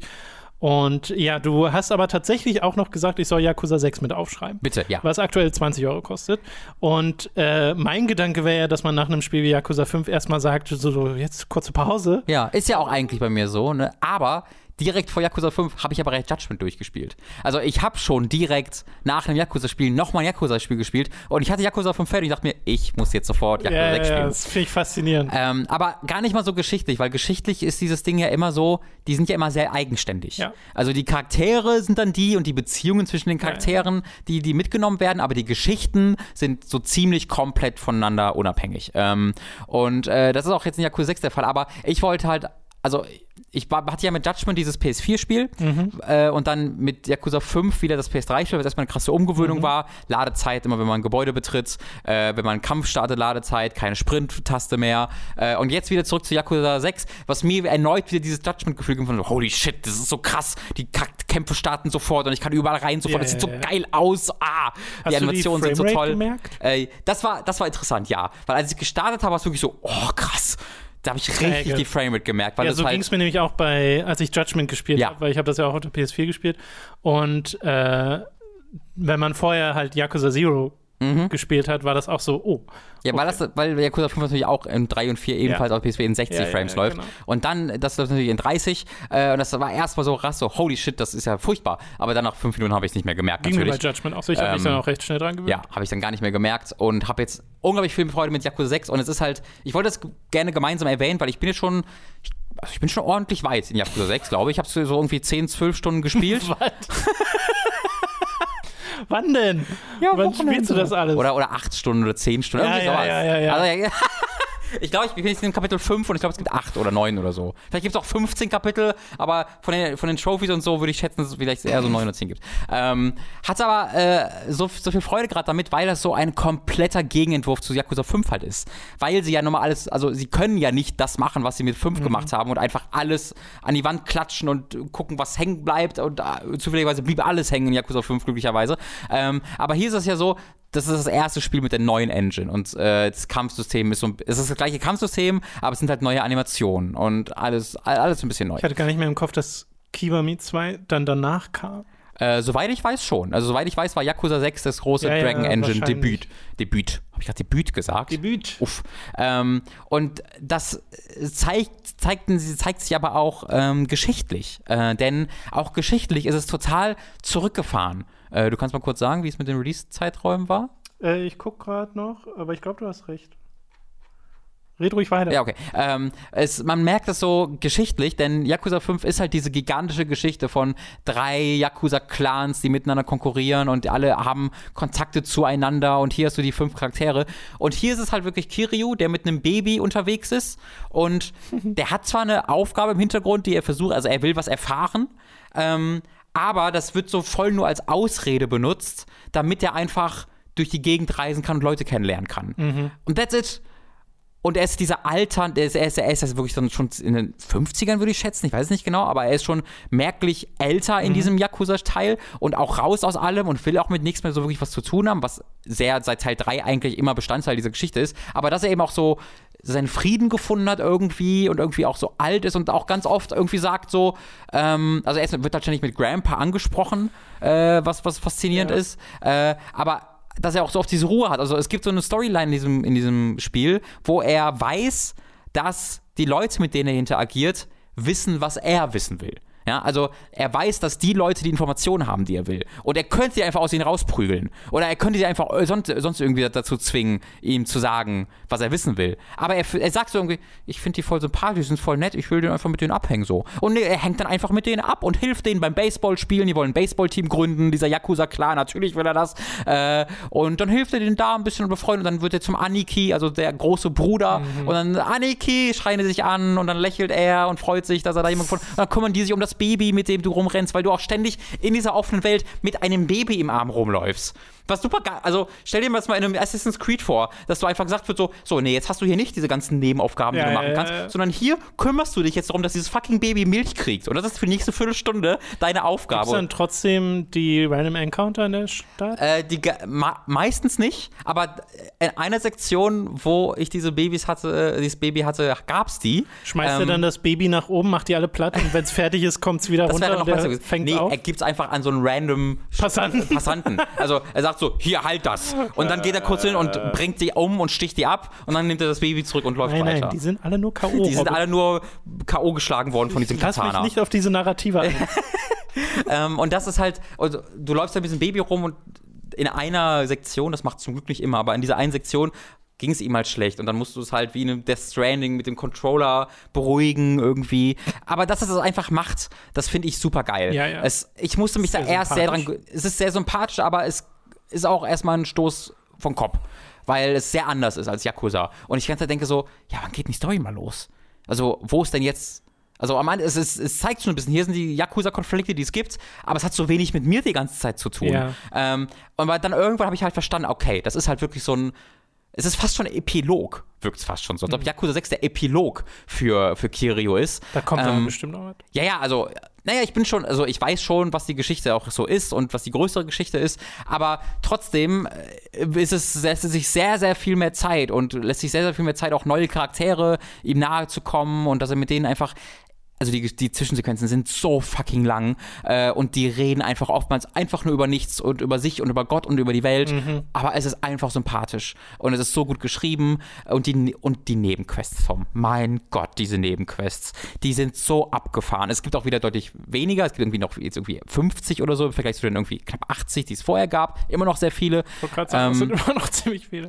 Aber die sind so, also ich habe eine Quest gehabt, die einfach nur hieß, das Mädchen, das durch die Zeit sprang das einfach eine Referenz war ein Film, das mir jetzt durch die Zeit sprang. Ich hatte eine Quest gehabt, wo Leute den Körper wechseln, was einfach nur Your Name ist. Äh, oder wechseln sie den Körper? Fragezeichen. Hm. hm. Ähm, ich hatte eine Quest, wo ich als Maskottchen dieser Stadt mich verkleiden musste, um Kinder zu bespaßen und mir die Catchphrases merken musste, wo Kirio völlig darin aufging, äh, ganze Zeit, oh no zu sagen, weil diese Stadt irgendwie Onomichi heißt und deswegen heißt ist natürlich die Tagline dieses Maskottchen oh no. weil das ja auch teilweise der, der Name der Stadt ist. Und dann schreien die Kinder zurück, oh no! Und dann macht Kirio eine Pose und dann kommt so Stardust um ihn rum und Musik geht los. Und ich persönlich bin einfach im siebten Himmel gelandet. Also es gibt ganz Zeit dieses Gefühl von etwas lockerer, etwas mhm. spaßiger ähm, und so ein krasser Gegenentwurf zu Yakuza 5. Und das mag ich gerade so, so gerne. Die Story-Präsentation hilft dann natürlich auch, dass es alles so großartig aussieht, wie es aussieht. Ja, wie in Judgment dann halt ja, oder halt in Kiwami genau. 2. Äh, du hattest übrigens vorhin recht, also Yakuza 6 kam in Japan 2016 raus und mhm. Kiwami 2 2017 und bei uns ja dann nochmal mit ein bisschen Verzögerung. Äh, ich muss ja sagen, dass also ich würde auch ein Yakuza-Spiel spielen, bei dem man den großen Kampf und Konflikt tatsächlich rausnimmt. Hm. Wenn du nur die Nebenquests hast und die ganzen Minispiele und die, die Stadt, die sich lebendig anfühlt und dann die Charaktere, die miteinander interagieren und so. Ich glaube, das ist so ist unterhaltsam. Ja, auf jeden Fall. Und es wäre so ein gutes Spiel ja. auch, dass dieser ganze Kampfmodus, den es halt jetzt hat, weil es den immer hatte, äh, dass der gar nicht notwendig wäre. Und natürlich wäre es vielleicht ein bisschen weird, ein Spiel zu haben, was Yakuza heißt, in dem man gar nicht kämpft. Ja. Aber, oder halt zumindest sehr wenig kämpft. Das tra tragen diese Spiele auch. Das ist, das ist tatsächlich ein bisschen der Fall. Die Kämpfe ja, das finde ich super. Mich erinnert das halt ein bisschen an Shenmue, weil Shenmue hm. ist, gerade Shenmue 1 ist auch so, du kämpfst ja fast gar nicht ja. in diesem Spiel, weil es einfach so wenig richtige Konflikte gibt. Ja. Und sondern bist dann einfach nur in der Stadt unterwegs und machst deine Quests und machst die Minispiele und so ein Kram. Und das finde ich kann total klappen, wenn die Spielwelt so faszinierend ist. Ja. Und das ist sie ja in den Yakuza-Spielen. Äh, genau, das ist sie auf jeden Fall. Ähm es ist halt so ein Zwischending gerade. Äh, es ist deutlich weniger gekämpft als in Yakuza 5, wirklich. Merk, merklich weniger. Und wenn man kämpft, geht es deutlich schneller. Ähm, ich glaube, dass ich, also ich habe gehört, dass, dass der Kampf in Yakuza 6 auch sehr kritisiert wurde, vor allen Dingen von Fans des, äh, des Spiel, äh, der, der Reihe. Und erstmal fand ich das ein bisschen schwer nachzuvollziehen, weil es ist sehr ähnlich. Aber es ist halt sehr viel weniger umfangreich. Mhm. Also erneut ist es halt dieser neue Konsolengeneration. Das heißt, du hast erstmal nur einen Charakter statt fünf oder vier äh, wenn man Hiroka sich wegdenkt. Ähm, und äh, die Kombos sind auch weniger. Also zumindest gefühlt. Ich persönlich kämpfe mit deutlich weniger Angriff, Angriffen, okay. als ich das in mhm. Yakuza mhm. 5 gemacht habe. Habe deutlich weniger Heat-Moves gefühlt und deutlich, dann auch viele, die ich einfach schon in einem Vorgänger äh, benutzt habe. Also da merkt man schon, dass es zurückgefahren wurde. Äh, aber der Schwierigkeitsgrad ist auch deutlich geringer. Ähm, in Yakuza äh, ist es durchaus mal, also passiert es durchaus des Öfteren mal, dass man so an so einen Endboss kommt von so einem Kapitel und da wirklich auf den Sack bekommt oder wirklich sehr blocken muss und äh, parieren muss. Mhm. Und das war bisher noch gar nicht der Fall. Also ich habe bisher jeden Gegner wirklich ohne auch nur die kleinsten Probleme umstanzen okay. können. Ähm, aber schlimm finde ich das nicht äh, weil es immer noch super spektakulär ist dabei und großartig aussieht und die Kämpfe, also ich bin schon froh, dass es die Kämpfe noch gibt, weil sie auch dann einen ähm, dem, diesem Rollenspielsystem äh, ja einen Grund geben. Ne? Also dass, du hast einen, du, die Erfahrungspunkte gewinnst du in verschiedenen Kategorien und du kannst damit deine Stats aufwerten oder du kannst damit neue Kampfmoves freischalten oder du kannst damit äh, so schneller sprinten für Sachen freischalten oder sonst Sachen für Minispiele, dass du in einer, es, es gibt ein Bar-Minispiel, dass du Freunde finden musst in einer Bar. Das ist eine, eine der Nebenstory-Missionen, dass du einfach eine Bar hast und da sitzen Leute rum und der mag besonders gern Karaoke singen. Deswegen kannst du ihn zum Karaoke singen ein kennenlernen, dann mag er dich mehr. Äh, und das ist erneut auch sehr in diese Story, dass du Leute ja. kennenlernst, äh, passt sehr gut dazu. Und dann kannst du halt äh, mit diesen Erfahrungspunkten entweder deine Stärke erhöhen oder einen Heat-Move kaufen oder deinen Skill verbessern, dass du dich mit Leuten besser verstehst. Mhm. Auch das mag ich sehr. Äh, und da mag ich dann auch, dass der Kampf noch existiert, um äh, mir eben diese Wahlmöglichkeiten okay. zu geben. Ich will auch gar nicht sagen, also nur falls das missverstanden wird, ich finde es nicht schlimm, dass Yakuza 6 Kampf mhm. hat, so, der macht ja Spaß. Mir macht der ja auch Spaß mhm. in den Yakuza-Spielen. Ich finde nur die Vorstellung ja. eines Spiels, wo das nicht drin ist, immer noch super interessant. Ja, ich hätte mir auch gewünscht, dass sie einfach Judgment das vielleicht gewesen Ja, na, da haben wir uns ja auch drüber ja, unterhalten, dass sich das halt so sehr an diese Formel hält, ja, ja. ist halt eigentlich weird, weil das wäre die Gelegenheit genau. gewesen, da ein bisschen mehr rauszubrechen. Äh, du hast absolut recht, dass diese Spiele bieten genug Inhalte und genug ja, genau. spielerische Abwechslung, auch ohne Kämpfe. Ähm, was ja hier auch der Fall ist, ich weiß gar nicht, wie das in Judgment oder ich glaube in Judgment war es auch so. In Kiwami 2 habe ich ja noch nicht gespielt. Kiwami 2 ist dann der einzige Yakuza-Teil, der mir noch fehlt, ähm, wenn ich mit Yakuza 6 durch bin. Ja zumindest schon angespielt. Mhm. Äh, ist auch sehr, sehr, also Yakuza Kiwami 2 ist, glaube ich, so ziemlich der beliebteste mit Zero gefühlt. Ähm, was soll ich sagen? Weiß ich nicht. Äh, die, die Zufallskämpfe sind hier keine Zufallskämpfe, sondern man sieht die alle rumrennen in der Stadt. Ich weiß nicht, ob das bei anderen, so. bei den anderen Dragon Engine Spielen auch der Fall ist. Aber hier siehst du die wirklich auf der Map jederzeit rumrennen und ja, ja, glaub, kannst auch einfach Kiwami die umgehen. So. Also wenn du willst, kannst du auf diese Random-Kämpfe komplett verzichten, ähm, wenn du möchtest. Ich weiß nicht, ob du dann. Aber dann ist das. Ist das nicht auch in Yakuza Zero und so, so gewesen, das dass, die, mehr, dass ja. die halt rumstehen und auf dich, also dass sie spawnen so, ja nicht ja, okay. einfach. Nee, nee, das, das stimmt, aber die stehen oft so, dass du denen nicht richtig ausweichen kannst in diesen Spielen. Also du kannst es schon manchmal, aber die, äh, die zoomen auch oft einfach auch zu dir hin und dann kannst du halt versuchen, vor dem wegzurennen, aber die verfolgen dich dann auch sehr lange. Okay. Äh, und wenn du halt einfach eine Straße runter musst und er steht in dieser Straße drin und die ist jetzt vielleicht keine mega breite Straße, dann musst du gegen den kämpfen. Es sei denn, der eine Weg, wie du das nicht machen kannst, ist, wenn du in Schrittgeschwindigkeit an ihm vorbeiläufst. Das ist das langweiligste ever, das habe ich nie gemacht. Ähm, und hier ist es jetzt deutlich einfacher, sie zu umgehen tatsächlich, mhm. weil du sie sie einfach viel früher siehst, wo sie steht und sie halt auch auf der Minimap markiert sind. Übrigens nicht mehr markiert sind Nebenquests, was ich ein bisschen doof finde. Äh, in äh, Yakuza 5 war es zum Beispiel auch so, dass einfach die Neben die Subquests als Fragezeichen-Symbol auf okay. der Map auftauchten, mhm. was klar ist ein bisschen so weniger äh, Erkundungsmotivation, aber jetzt gucke ich halt einfach im Internet nach, wo die Sidequests sind, weil jeden, am Anfang jedes Kapitels wieder alle Läden einmal abzulaufen, äh, in der Hoffnung, dass da so, ja, ja. Äh, eine Sidequest mhm. startet, mhm. ist auch nicht besonders spannend. Ähm, auch wenn es jetzt, also es gibt auch hier in Yakuza 6 eine zweite Stadt. Also du bist nur, ich, bisher war ich nur am Anfang in Kamurocho und ansonsten in so einem mega schönen Dorf, was so sehr an so, so ein Ghibli-Dorf erinnert. Super geil, auch sehr unüblich für Yakuza. Äh, und da kann man schon eher mal alles erkunden, aber in Kamurocho ist ja gigantisch. Und da alle Sidequests zu finden ohne einen Guide ist jetzt sehr, sehr schwierig. Finde ich ein bisschen doof. Jetzt müsste dann mindestens die Option geben, ne, dass man irgendwie die Hinweise bekommt. Das gab es also es gab, es gab äh, in anderen Teilen war es nicht unbedingt direkt ein Fragezeichen, sondern da musstest du so einen Tracker erst ausrüsten und ja, freischalten. Ja, genau, und ich habe es nicht durchgespielt, noch nicht, aber ich habe gegoogelt und laut den GameFAQ ja. und Reddit-Fragen scheint es das nicht zu geben in Yakuza okay, 6. Okay.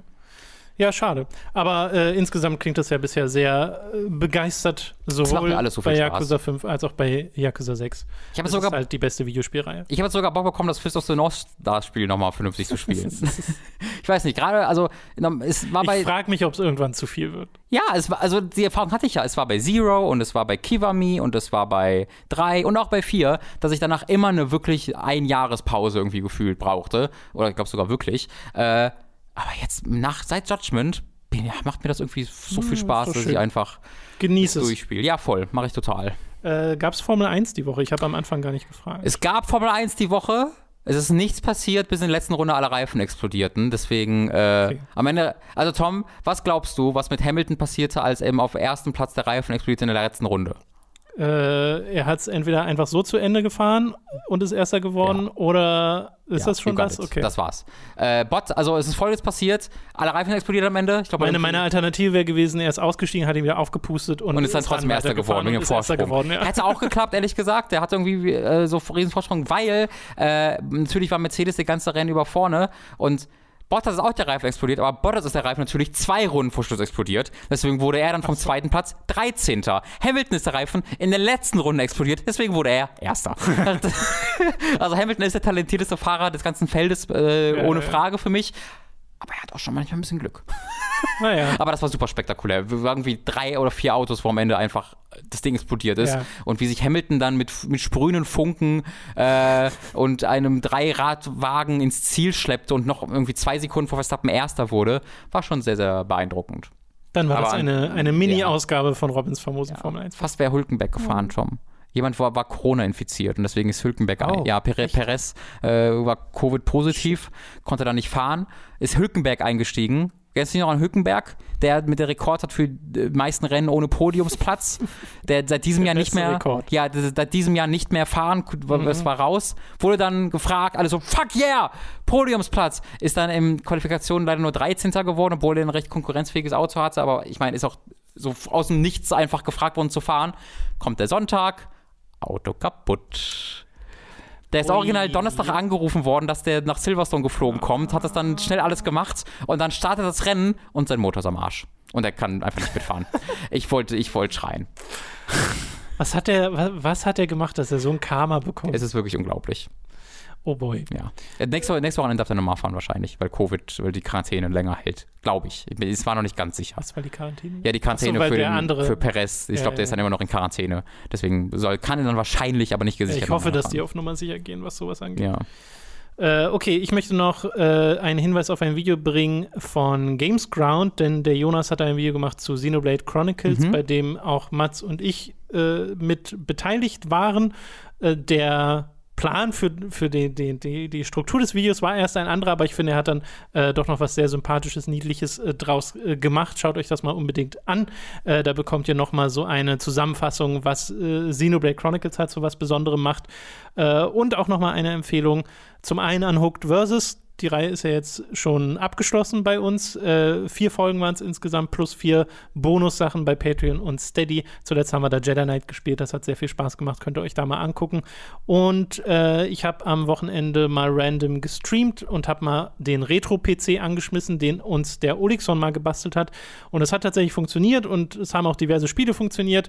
Äh, ich habe da unter anderem Need for Speed 2 gespielt, ich habe den Flight Simulator 2000 gespielt, ich habe Golden Gate Killer, ein altes FMV-Spiel gespielt. Lego Schach habe ich zugeguckt. Und das Lego Schach habe ich gespielt. Amazing. Gute Lego-Insel-Vibes. Ja, Aus, sehr. Außerdem ein bisschen Rassismus auch dabei gewesen. Mit den Cops ja, und den Indianern. Ja, das, das war halt aufregend. Halt Cowboy und Indianer und, ja. und das andere ist dann Piraten-Setting. Äh, ja, es ist aber sehr niedlich in, in der Art und Weise, wie da die verschiedenen äh, Kills in Anführungszeichen dargestellt werden. Na, eine, Tötet wird da ja niemand. Eine Audiobibliothek von zwei Soundeffekten zum vollsten ausgenutzt. Richtig.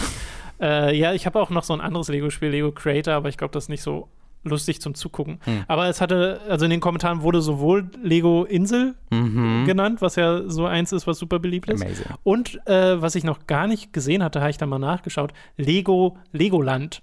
Also eine hm. Version, wo du quasi eine Wirtschaftssimulation hast. Als ich glaube, das habe ich nur Rollercoaster Tycoon mäßig. Ja. Hatte ich gar nicht auf dem Schirm, dass es sowas mal gab. Äh, sieht aber niedlich aus. Vielleicht läuft das auch auf dem Ding. Äh, ja, aber äh, da könnt ihr mal reinschauen. Gibt es bei Time to 3. Gut, dann soll es das doch gewesen sein äh, für diese Woche. Ihr könnt uns unterstützen auf patreon.com und steadyhq.de würde uns sehr freuen. Ab 5 Euro bzw. Dollar erhaltet ihr dazu auf alle exklusiven Inhalte, etwa der zweiwöchentlich erscheinende Hooked on Topic Podcast oder ebenso Sachen wie die Hooked vs. Revanche Folgen. Ab 25 werdet ihr zu Podcast-Produzenten und werdet namentlich hier im Podcast erwähnt. Wir bedanken uns jetzt nämlich bei den folgenden Podcast-Produzenten: Michael Noritz-Wolf, Jan Lippert, Gerebor, Christopher Dietrich, Old Sport, Mike Reichel, Gerhard Müller, Archie Little Owl, Aotaku, Chipza, Christian Hündorf, Didi, Jonathan Styles aka Don Stylo, Fure96, Hauke Brav, Lennart Struck, Markus Ottensmann, McLovin 008, Michael, Numimon digitiert zu, Oliver Zirfers, Rick O, Sebastian Diel, Simon Dupichai, Sram, The Epic Snowwolf, Zombie und Wintercracker und Tommy88088. Vielen Dank an alle Podcast-Produzenten. Dankeschön. Und damit sind wir durch mit diesem äh, Podcast für diese Woche. Das äh, hat auch wieder sehr viel Spaß gemacht, Robin. Ich Ein schönes bin, Potpourri an Themen und Spielen. Das stimmt. Das war äh, sehr wild gemixt, sowohl bei den News als auch bei den Spielen. sind beide mit Überraschung gekommen, du mit Rock of Ages, mit dem ich nicht gerechnet habe, und Wizard of Legend. Äh, ich kam mit einem Multiplayer. Ja, das ist, das ist sehr faszinierend. Ich glaube, ich werde dann auch nächste Woche bestimmt nochmal über Yakuza 6 reden. Vielleicht dann ja schon, schon über einen Gesamteindruck. Also, das ist halt auch. Wundern wird es mich nicht. Ist halt auch halb so lang, deswegen ist es schon sehr gut möglich. Ich hatte jetzt so, also ich habe halt in den letzten Wochen so ein bisschen das Problem gehabt, mich auf Ghost of Tsushima einzulassen. Mhm. Äh, aufgrund privater Umstände. Mhm. Und will aber da trotzdem noch weitermachen. Also ich habe es auch ein bisschen weiter gespielt. Ich, ich auch, bin ja. jetzt in diesem zweiten Kapitel mhm. drin. Also ich hatte dieses große Event da mal gemacht. Mhm. Äh, und ich mag es ja nach wie vor sehr. Ich würde es gern weiterspielen. Muss mich da mal richtig nochmal reinfuchsen. Also vielleicht hört er ha. dann da auch nochmal. Nicht zu sehr reinfuchsen, sondern mach eher die Hauptquest. Was ist los? Äh, das soll es gewesen sein für diese Woche mit diesem Podcast. Bis zum nächsten Mal. Tschüssi. Tschüss.